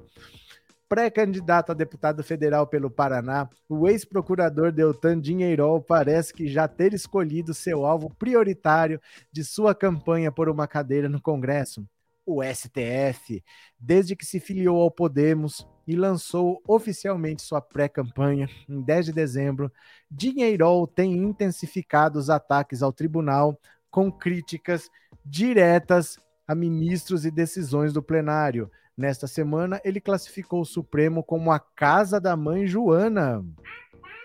A campanha contra o tribunal já teve início no discurso de cerimônia de filiação. O ex-procurador comparou o STF a um hábito de futebol que tenta mudar as regras e anular os gols depois da partida. Desde então, ao longo dos últimos três meses, Dinheirol já escreveu ou compartilhou cerca de 30 mensagens com críticas ao STF e seus ministros. A tendência se intensificou no fim de janeiro e o tom das mensagens também aumentou desde então. Nesta segunda-feira, ele compartilhou uma imagem se mostrando indignado, é, aquela é a cara de indignado, com uma decisão do Lewandowski da semana passada. Olha, olha ele indignado. Ai, o Dallagnol indignado, meu Deus do céu. Cadê? Que suspendeu uma ação penal contra o ex-presidente Lula por suposto tráfico de influência na compra de caças Gripen da Força Aérea Brasileira. O ministro considerou que os procuradores demonstraram ter, quando menos, franca antipatia e, em consequência, manifesta parcialidade em relação a Lula no processo. Para chegar a esse entendimento, ele usou como base as mensagens apreendidas na Operação Spoofing que mostra conversas entre membros do Ministério Público e também o então juiz Sérgio Moro sobre os processos da Lava Jato. O STF virou a casa da mãe Joana. Você concorda? O que é o, AS, o STF para você? Fustigou Deltan nas redes. Olha a cara de indignado dele. Tá indignado, vagabundo sem vergonha. Esse não vale nada, viu? Meu voto, esse lixo não leva. A Neuza é do Paraná. O Dinheirol já está planejando como fazer as rachadas igual o tutor dele, o Bolsonaro. Cadê? É, cadê? AF pelo Paraná. É, vai ser por onde, né? É, ele é de lá, tem que ser por lá mesmo. Vai fazer o quê? Cadê? Jababá, boa noite, Adelson. Daí, quando é chamado de vagabundo, daí quer ficar bravo, de certeza mesmo que o Brasil tem um presidente. Ô, Luiz, você tá bom? É, dinheiro, é, deu tanto dinheiro. O falecido Alborguete diria sobre o Dallagnol, meu estado do Paraná. Bozo não tem projeto nenhum, vai, vai discutir o que é verdadeiro, diga. Que é verdadeiro, diga suga? Como é? Diga suga? Deltan Dinheirol vai para o Congresso de Bangu 8. Olha, a cara dele de indignado, eu gostei da cara dele de indignado com Lewandowski. Ô, dinheiro! A carinha dele de indignado com o dinheiro. Meu Deus do céu. Com, com, com Lewandowski, né? Cadê? Dallagnol se achando Clark Kent. Quem? Quem defende defende esses governos são as fake news, fora governo Bozo. Pronto. Olha, deixa eu pegar mais uma aqui, viu? Deixa eu pegar mais uma aqui. Rip. Bora pegar notícias, notícias. Rosângela Moro, já que estamos falando dessas pragas, Rosângela Moro, olha só. Rosângela Moro tenta desassociar marido de Mamãe Falei e não convence. Senta lá, Cláudio. Deixa eu te falar. Desassociar é bonito, hein? O contrário de associar é dissociar, não é desassociar. Desassociar é a mesma coisa que desconcordar. Né? O contrário de concordar é discordar. O contrário de associar é dissociar, não desassociar. Mas tudo bem. Vamos lá, Revista Fórum, vamos lá. Em postagem no Instagram, feita no domingo, cadê? A advogada Rosângela Wolf Moro, esposa de Sérgio Moro, tentou desassociar, dissociar seu marido do deputado estadual Arthur Duval, o mamãe falei. Isso porque o parlamentar, até então associado, até então aliado de primeira linha do ex-juiz, caiu em desgraça após o vazamento do áudio machista em que afirma que mulheres ucranianas refugiadas de guerra são fáceis porque são pobres. Moro, que é do mesmo partido que o Mamãe Falei, era o principal apoiador da pré-candidatura do deputado ao governo de São Paulo. Após o vazamento do áudio, o ex-juiz retirou o apoio e, a, e Arthur Duval, pressionado, abandonou a ideia de concorrer ao Palácio dos Bandeirantes. Rosângela, que participa ativamente da pré-campanha do marido, resolveu então evidenciar a ruptura com Arthur Duval em uma tentativa de isentar seu companheiro das relações amistosas que teve com Mamãe Falei não passou o pano, não protegeu aliados ou amigos. Resposta rápida e coerente contra o erro, desfrazem uma imagem com a foto de Sérgio Moro divulgada pela advogada. Olha a foto do Sérgio Moro. Olha, colocar essa foto do Sérgio Moro com a foto do, do, do Dinheirol indignado com o Lewandowski. Olha a mamãe falei aqui atrás, ó. Sérgio Moro não tem pescoço, né? Coisa esquisita. A postagem, entretanto, não convenceu. A maior parte dos comentários são críticas e invertidas em Rosângela e seu marido. Se eu rir, posso ser excluído da internet? Questionou um usuário do Instagram. Aham, senta lá, Cláudia postou outro, em meio a inúmeros comentários deste tipo. Vale lembrar que há poucas semanas Moro chamou Arthur Duval de forte concorrente ao questionar a ausência de seu correligionário na pesquisa eleitoral XP e PESP. Ó, Sérgio Moro em relação aos áudios de mamãe de Arthur Falei. Arthur Falei, Arthur Duval. Ó, não passou o pano, não protegeu aliados ou inimigos. Resposta rápida e coerente contra o erro. Parece que ele fez um PowerPoint, né? Parece o PowerPoint do Dallagnol, esse, essa imagem aqui, ó. Conversinha mais furada. Um dia eu caí nesse papo. Caiu porque quis, Ana Maria, desculpa, tá? Moro é aliado ao MBL, Joyce, Dória, Globo. Diga-me com quem andas, te direi quem és. Quem não concorda com o que ela escreveu, pega um pouco da inteligência do Moro, segue. Não entendi nada. E viu a M que foi se enfiar andando com essa laia do MBL. Se eu rir, posso ser excluído da internet? Olha lá. Sei, com C cedilha. Morno. Aham, uhum, senta lá, Cláudia. Mais decepção, o Brasil. Basicamente, o problema é o seguinte: vocês acham que o Sérgio Moro não sabia quem era o Mamãe Falei? Ele era aliado do Mamãe Falei, apoiava ele para governo de São Paulo, mas não sabia quem era? Do mesmo jeito que ele não sabia quem era o Bolsonaro? Do mesmo jeito que ele não sabia o que estava acontecendo no julgamento do Ministério Público, o que ele próprio fazia, ele não sabia de nada nunca. Alguém acredita nisso? Que ele anda com esse tipo de gente? Ele vai lá no Flow Podcast dar entrevista, ele anda com o Kim Kataguiri, ele não sabe quem é essa gente, ele não sabe nada. É possível que ele não saiba nada? Convenhamos, né? Cadê? O Bolsonaro não trabalha, isso justifica o porquê dele acabar com o Ministério do Trabalho. Falou Raimundo. Cadê? Roberto, hoje é meu aniversário, faço 14 anos, então pera lá. Se é seu aniversário, parabéns ao Ronaldo e a todo mundo que faz aniversário hoje. Parabéns, parabéns. Vamos cantar parabéns para você, em cada um na sua língua. Will you join me each one singing happy birthday in his own respective language, shall we? Ah, então, happy birthday to you. Happy birthday to you. Happy birthday. Happy birthday to you. Aê! Parabéns, Ronaldo. Tá aqui a Dilminha da, da Helena. Quem quiser uma Dilminha, fala com a Helena. E tá aqui, ó. Quinta-feira vou sortear cinco toalhas do Lulinha, ó, ó. Vai babando, vai babando, que pode ser sua. Uma da, você vai levar o Lulinha para casa. Se inscreva no Instagram. O sorteio vai ser feito pelo Instagram, porque não pode. O YouTube tem regras aqui que não gosta desse tipo de sorteio. Então a gente faz no Instagram, não tem problema. Mas você se inscreva aqui no Pensando Auto Insta. Usa o Instagram do seu filho, da sua filha, se você não tiver, se inscreve lá. Amanhã eu vou dizer o que você tem que fazer. tá? Mas é para estar tá inscrito lá para concorrer. Me segue lá no Instagram que eu vou avisar. Valeu? Mônica, Roberto, essa semana será resolvida a minha questão de membra. Cobraram e não lhe passaram a grana. É, porque não aparece a sua a sua filiação, não sei o que acontece. Porque não passa por mim, né? É direto com o Google, o Google que cobra. Eu não tenho o que fazer, eu não sei o que, que é. Mas ainda bem que vai resolver. Obrigado, viu, Mônica? Obrigado pelo super chat, obrigado pelo apoio. Valeu mesmo. Obrigado de coração pela generosidade. Cadê? Eu vou lá na página do Marreco depois da live. Gente, segue no Twitter.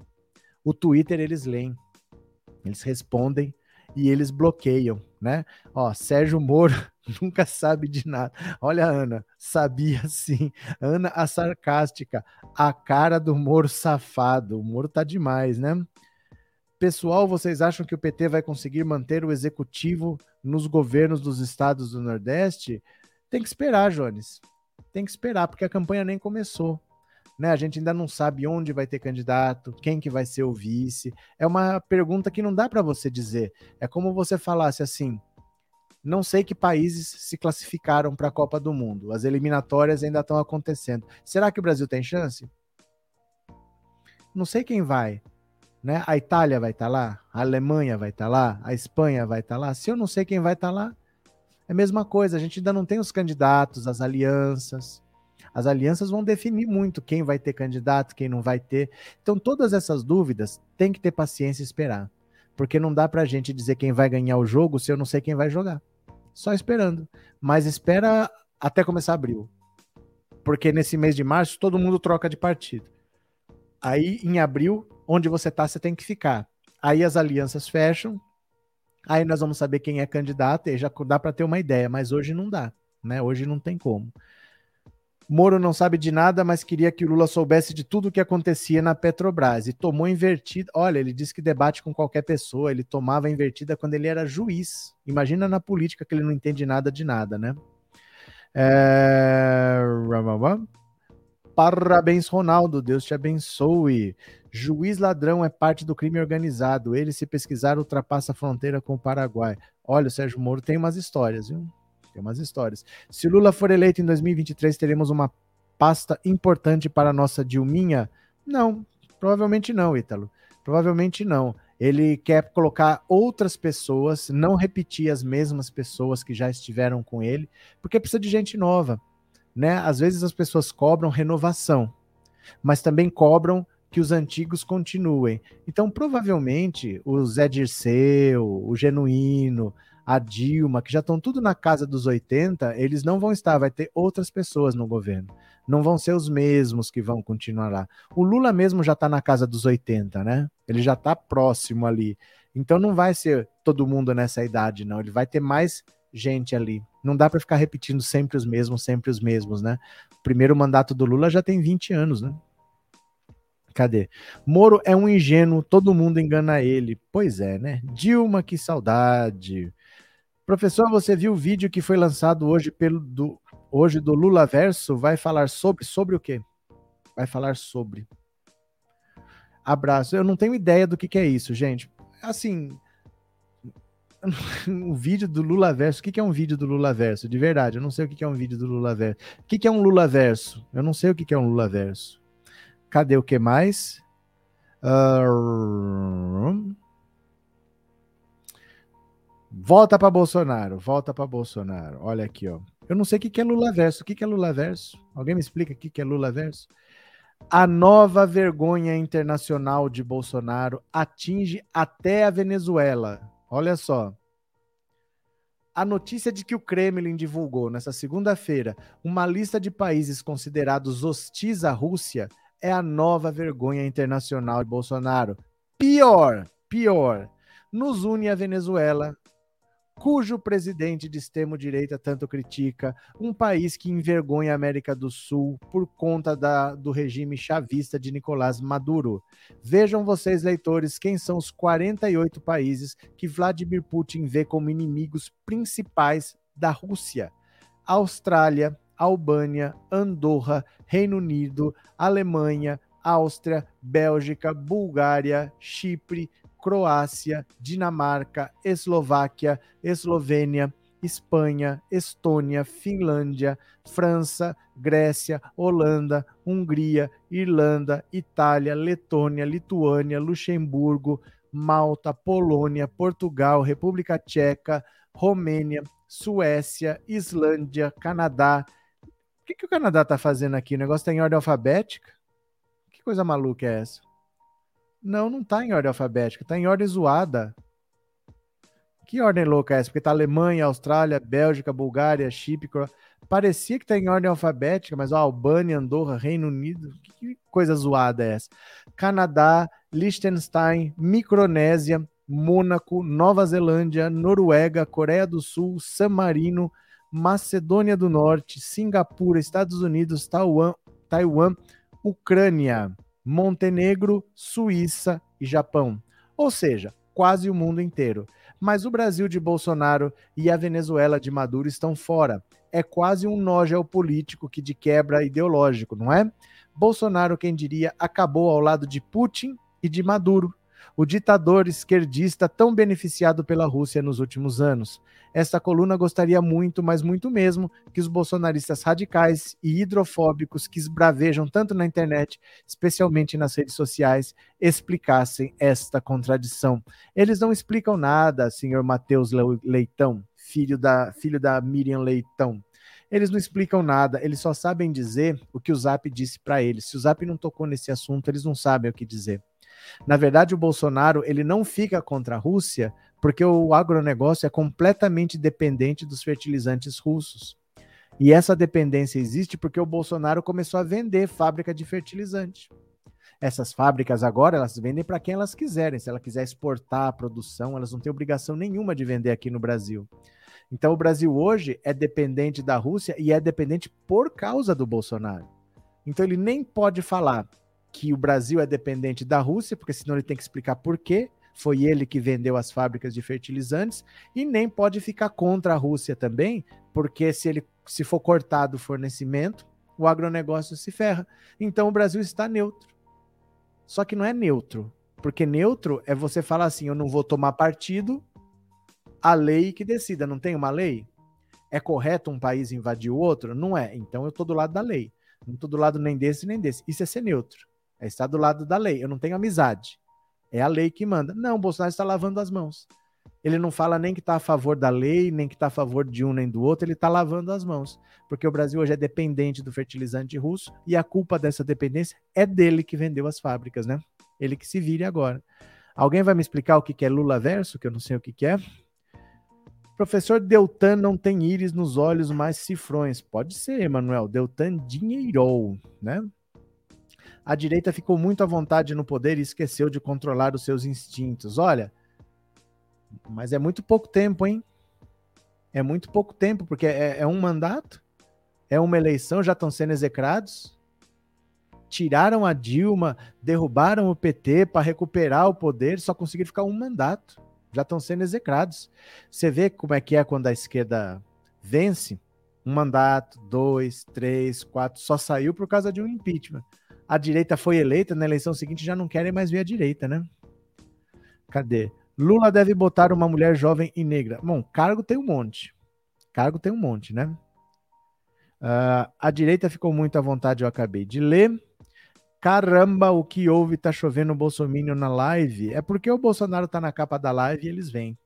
Já estão ensaiando um atentado para o Bozo na motociata. Olha, deixa eu falar uma coisa para vocês. Presta atenção. Cuidado. Cuidado com essas fake news. De verdade, assim. Sabe por quê? Nós temos uma vantagem contra o bolsonarismo. A gente está com a verdade. Ele está com a mentira. Ele usa a mentira para vencer a eleição, para ganhar seguidor, mas a mentira uma hora cai. Por que, que o Lula está solto? Por que, que o Lula é candidato? E por que, que o Lula lidera as eleições? Porque ele está do lado da verdade. A prisão dele foi uma mentira e foi derrubada. Não é porque o STF é amigo dele, o STF impediu ele de disputar a eleição, o STF impediu ele até de dar entrevista. Onde que o STF é amigo do Lula? Então é uma vitória muito grande, porque é inevitável. E é inevitável porque o Lula está com a verdade. Então a gente tem que tomar muito cuidado para a gente ter a verdade e não querer usar a verdade, querer usar fake news. Tomem cuidado com boatos, com mentiras.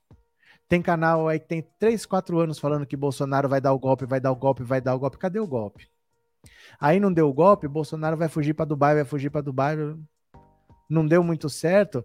Ah, Bolsonaro agora é, ele tá vendendo uma fábrica de não sei das quantas para fazer não sei o quê, para fazer não sei o quê.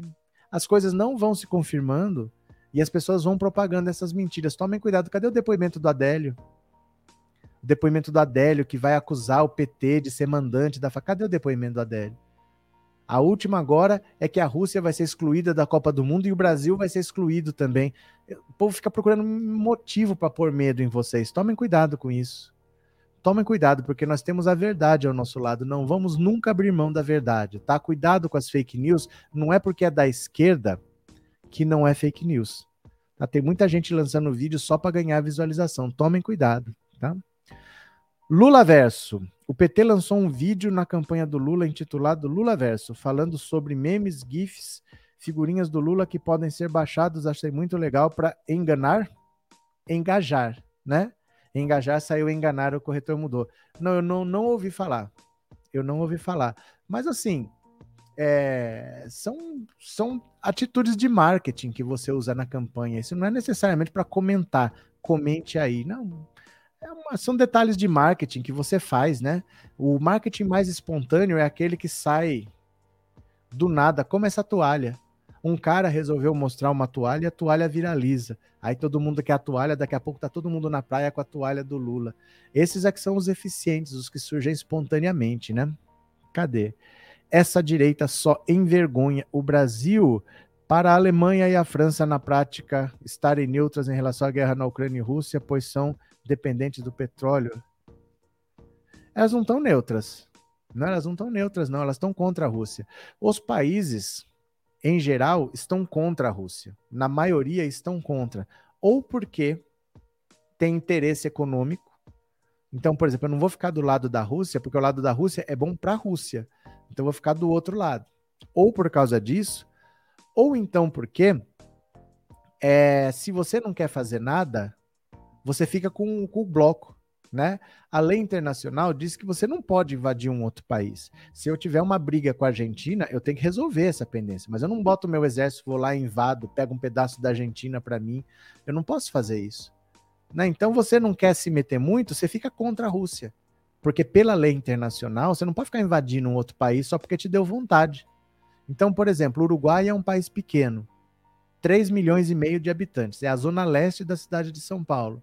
Eu posso ir lá e invadir? Não posso. Eu tenho que respeitar essas leis. Então, ou você não quer ficar do lado da Rússia, porque o interesse da Rússia é bom para a Rússia, obviamente, né? Aí você fica com outro bloco de países aqui.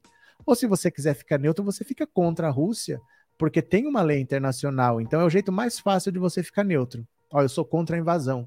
Isso é ser neutro.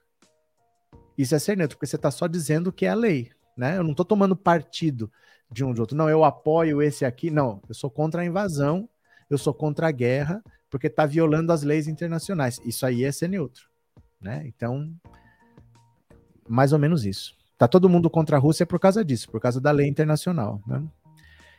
É isso mesmo, neutro só sabão de coco, não existe política bege. Não, mas é porque assim, o neutro é uma posição. Você tem que optar pela posição de neutralidade. Não é não fazer nada ser neutro é diferente de lavar as mãos. Né? Não é, ó, não vou fazer nada, dane-se. Isso aí não é ser neutro. Neutralidade é uma posição, você tem que tomar essa posição e justificar essa posição. A Suíça, tradicionalmente, é neutra. Ela decidiu ser neutra. Ela tem razões históricas para ser neutra. Né? Ela tem motivos para isso. Não é que ela quer lavar as mãos. É uma decisão, você tem que tomar, é uma atitude também ser neutro na política, né? Eu quero uma toalha e já tomou banho? e tá molhada, e se inscreve no Instagram, tá? No Pensando Alto Insta, o sorteio vai ser quinta-feira. Pronto, vamos ver aqui a nova vergonha internacional. E o preço dos combustíveis, será que vai baixar? Porque o Bolsonaro já está vendo que não vai baixar o preço do combustível, vai até subir depois da guerra. Será que ele vai mudar a política de preços da Petrobras? Dá uma olhada aqui, ó. Depois de Lula, Bolsonaro critica a política de preços da Petrobras e a cena para mudança.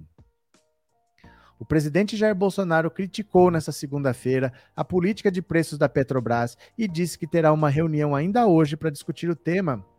Agora tem uma legislação errada feita lá atrás que você tem paridade com o preço internacional. Ou seja, o que é tirado do petróleo leva-se em conta o preço fora do Brasil. Isso não pode continuar acontecendo, afirmou o presidente em entrevista à Rádio Folha de Roraima. Estamos vendo isso aí sem mexer sem nenhum sobressalto no mercado e está sendo tratado hoje à tarde em mais uma reunião. A declaração veio em meio à invasão da Ucrânia pela Rússia. O Brasil, que já enfrentava um alto preço dos combustíveis, deve sofrer ainda mais os efeitos, já que os russos são um dos maiores produtores de petróleo do mundo. Nós somos autossuficientes em petróleo. Vamos buscar uma solução, declarou o ex-capitão, que anteriormente culpava as taxas de CMS cobradas pelos estados pelo valor bruto, pelo valor alto. Bolsonaro defendeu ainda que toda a alta do preço do barril de petróleo não seja repassada ao consumidor.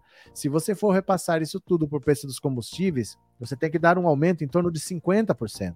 Não é admissível você fazer. A população não aguenta uma alta para esse percentual aí no, aqui no Brasil. A declaração do presidente acontece após posicionamento do ex-presidente Lula. O petista tem dito que, se eleito, revisará a paridade internacional. A gente está pagando gasolina e diesel a preço do dólar. Isso seria compreensível se o Brasil não fosse autossuficiente. Mas o Brasil tem petróleo, é autossuficiente, afirmou Lula em entrevista à, à rede de rádios do Paraná.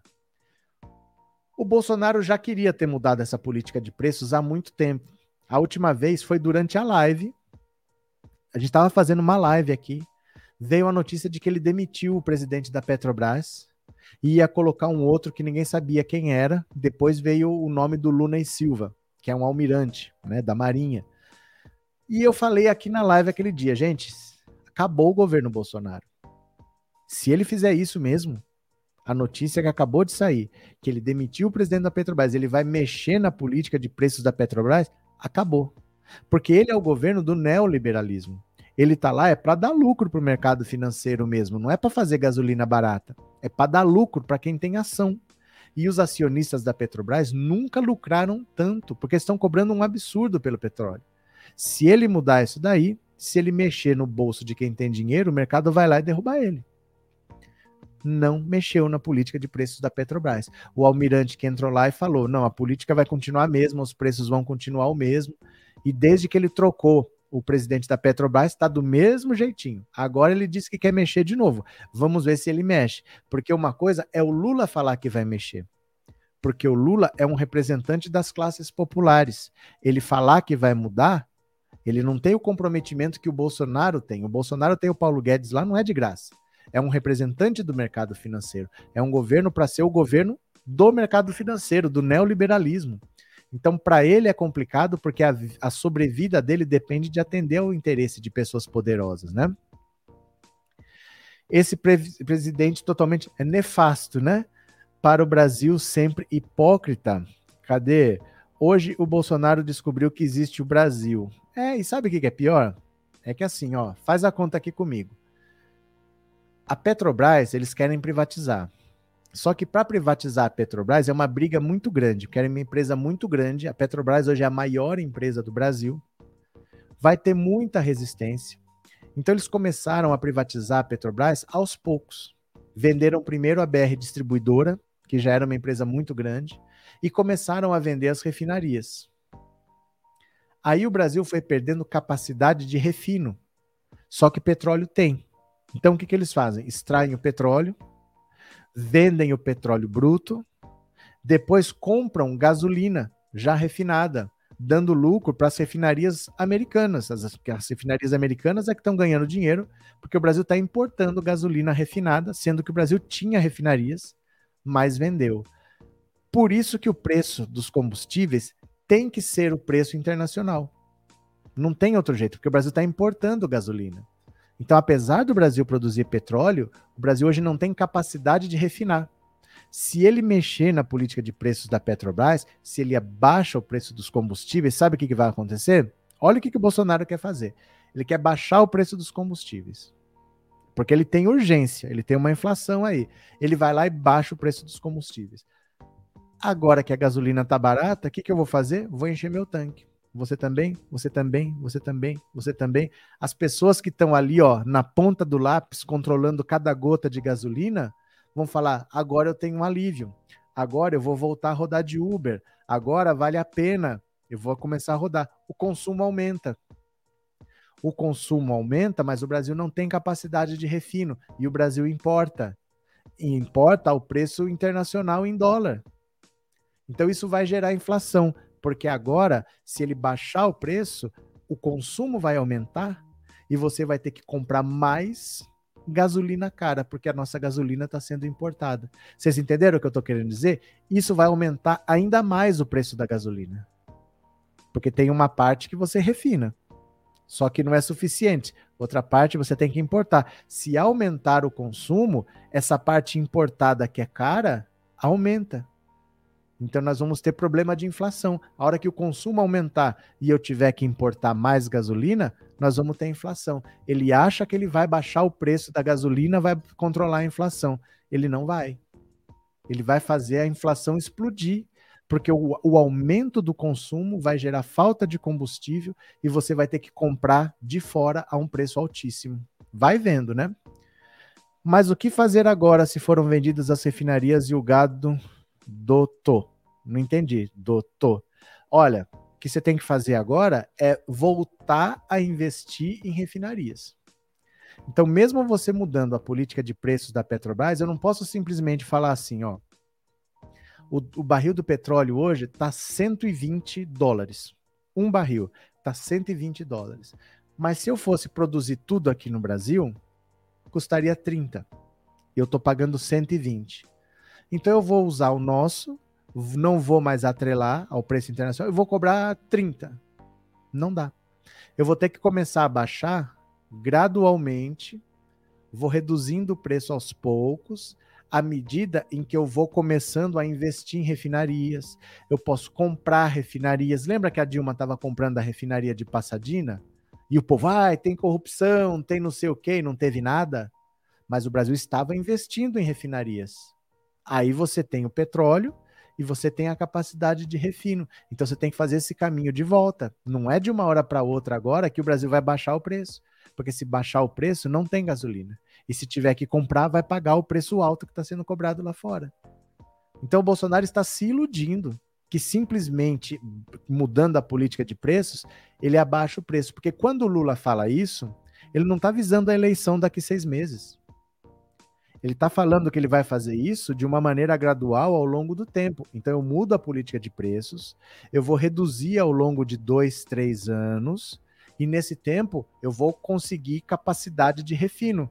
Eu vou construir refinaria nova, eu vou comprar uma refinaria nova, eu vou investir na capacidade produtiva. O Lula não está fazendo isso pensando na eleição, o Bolsonaro está. Então, quando ele fala que ele quer mudar a política de preços, o problema é que ele quer reduzir o preço da gasolina para amanhã. E se ele reduzir o preço da gasolina para amanhã, o consumo aumenta, vai ter que importar mais gasolina cara e a gente vai acabar tendo de novo um aumento do preço e ainda vamos ter a inflação de volta. Não dá para fazer isso de uma hora para outra. Isso tem que ser uma política e não uma medida eleitoreira. E por isso que eu falo, gente, não tem como a economia dar certo com o Bolsonaro pensando na eleição. Porque ele toma medidas pensando em um, dois meses para frente. As políticas têm que ser pensadas mais a longo prazo.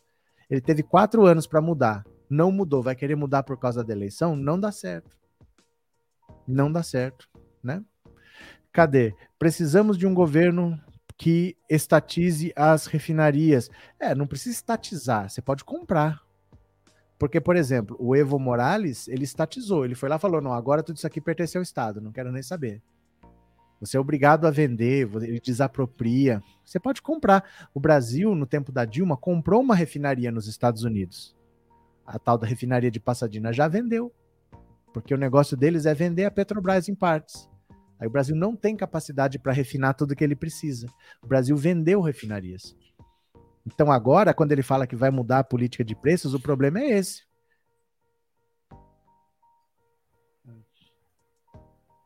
Espera um pouquinho aqui. Ah, não, escapou. Teca se enrolou no fio do ventilador ali, mas já saiu. O problema de baixar de uma hora para outra é que o consumo dispara. E com o consumo disparando, ou baixou a gasolina, não valia a pena rodar de Uber, agora eu vou rodar. Baixou a gasolina, eu não estava mais fazendo nada de carro, porque eu não estava com dinheiro, agora já dá para fazer. O consumo aumenta. E onde é que vai ter gasolina? Vai acabar tendo que importar gasolina cara. Entendeu? E aí vai gerar inflação. O preço vai subir. É isso que vai acabar acontecendo, né? Ele quer baixar a gasolina para ganhar voto, ele vai se dar mal fora Bolsonaro. É porque não dá para baixar o preço de uma hora para outra. Se ele quer resultado para o final do ano, para a inflação, para impactar na eleição dele, ele tem que reduzir para o mês que vem. Né? Ele tem que reduzir, também em março. Ele tem que reduzir para abril, para que maio e junho as pessoas estejam animadas com a gasolina mais barata e aumente a popularidade dele até a eleição. Mas se ele fizer isso, vai explodir o consumo. Ele não pode reduzir de uma hora para outra. O problema é que ele não pensa no longo prazo, ele só pensa na eleição, né? Cadê? Como é complexa hein, essa questão da política de preços da refinaria? Não é que é complexa, Rodrigo. Ela é simples. A, a, a questão é simples. O Brasil produz petróleo. E o Brasil refinava o próprio, próprio petróleo. Fazia gasolina, estava tudo bem. Mas eles querem vender refinaria para ir vendendo a Petrobras aos pedaços. Sem refinaria, você tem que importar. Importando, você está sujeito a qualquer variação. Se o petróleo lá fora ficar mais caro, a gasolina fica mais cara. Se o real se desvaloriza, você tem que gastar mais reais para comprar. O problema é esse. E agora que você vendeu refinarias, não adianta você falar: "Ah, eu vou, eu não vou mais cobrar o preço internacional". Se você baixar, onde você vai tirar gasolina para vender? O problema é esse. Eles venderam refinarias. O Brasil era autossuficiente e abriu mão dessa autossuficiência. Esse é o erro que está acontecendo do Michel Temer para cá. Mas não dá para desfazer isso em dois meses. Se ele for mexer nisso, azar deles, né? Bolsonaro é e Guedes, dois incompetentes. Cadê? Quem? Homem. Como é que é? Vice-presidente da República, nunca vi. Não entendi, Wilson. O que você quer dizer? Ele não irá investir em refinarias, o povo vai pagar o pato de ter ele ter signóbio. Não, não é que ele não vai investir, não dá tempo. Para eleição, não dá tempo. Não é assim, entendeu? Imagina, por exemplo, que você queira passar é, férias. Você quer passar férias em Nova York. Dá para ir, mas você tem que planejar. Você marca com antecedência, você vê quanto custa a passagem, você parcela divididinho, você separa um dinheiro junta para gastar lá. Não é assim, eu quero ir semana que vem, a não ser que você seja rico. Então, certas coisas você tem que programar com antecedência. Ele quer baixar a gasolina agora para eleição? Não é assim. Não é assim porque gasolina mais barata faz as pessoas consumirem mais gasolina, falta gasolina, o preço sobe de novo.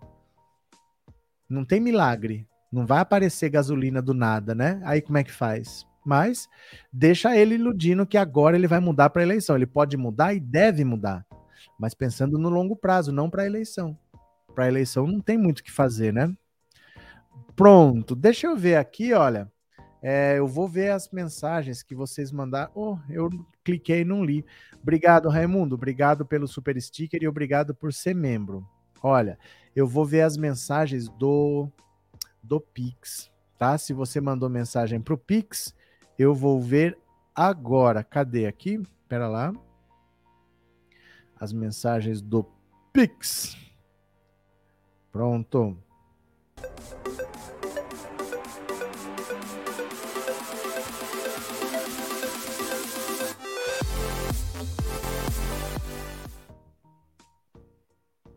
Pronto, aqui está. Se você mandou um Pix, o Pix te permite incluir uma mensagenzinha. Se você mandou, eu vou ler agora, tá bom?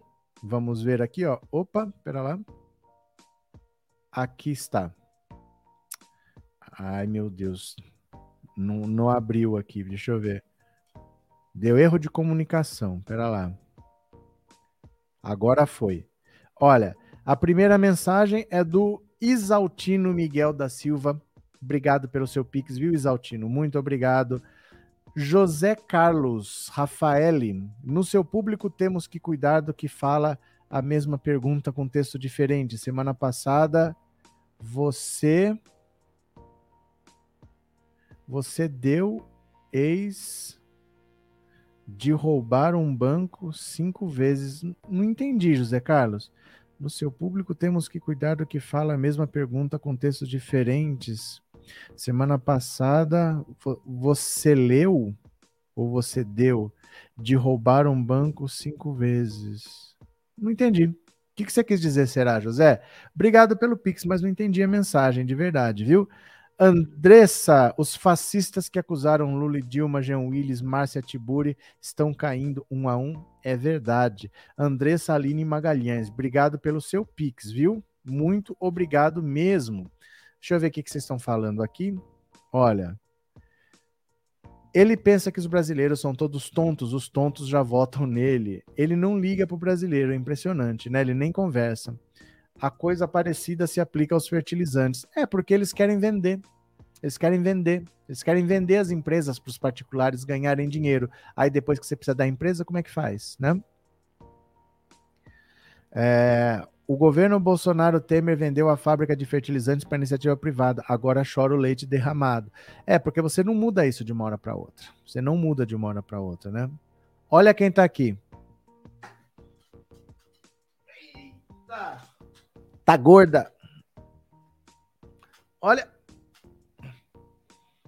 E Vai lá. A Tequinha. ela sabe que a live tá acabando, ela já começa a ficar esperando a hora de, de dar uma volta na rua. Olha lá. E... Venha toda grisalha. Pronto. Já vamos. Já vamos. Certo, meu povo? Cadê? Uh, ele quis dizer sobre a frase falar que vai cometer um crime não é cometê-lo. O que, que tem? Mas o que, que ele quis dizer com isso? Mas o que, que ele quis dizer? Eu não entendi o que ele quis dizer, Júlio. Por que, que ele falou disso daí? Qual que é o caso? Bom descanso, boa noite, Sales. Pronto, ó. Eu vou parando por aqui. Se inscrevam no Instagram para ganhar a toalha. De quem é esse olho? De quem é essa barba? Eu vou abrir mais um pouquinho aqui, ó. Vou abrir mais um pouquinho. Dá dó de abrir, porque depois tem que dobrar.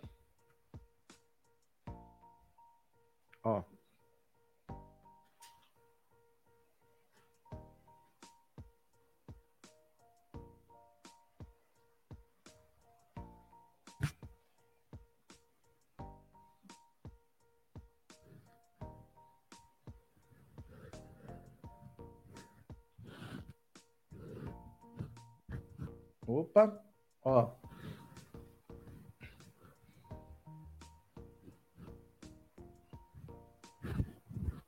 Será que vai ser sua?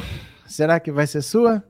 Então é isso, tá? Obrigado por tudo. Amanhã, 11 horas, tem mais. Beijo grande. Se inscreva no Instagram Pensando Auto Insta. Valeu? Beijo, até mais e tchau.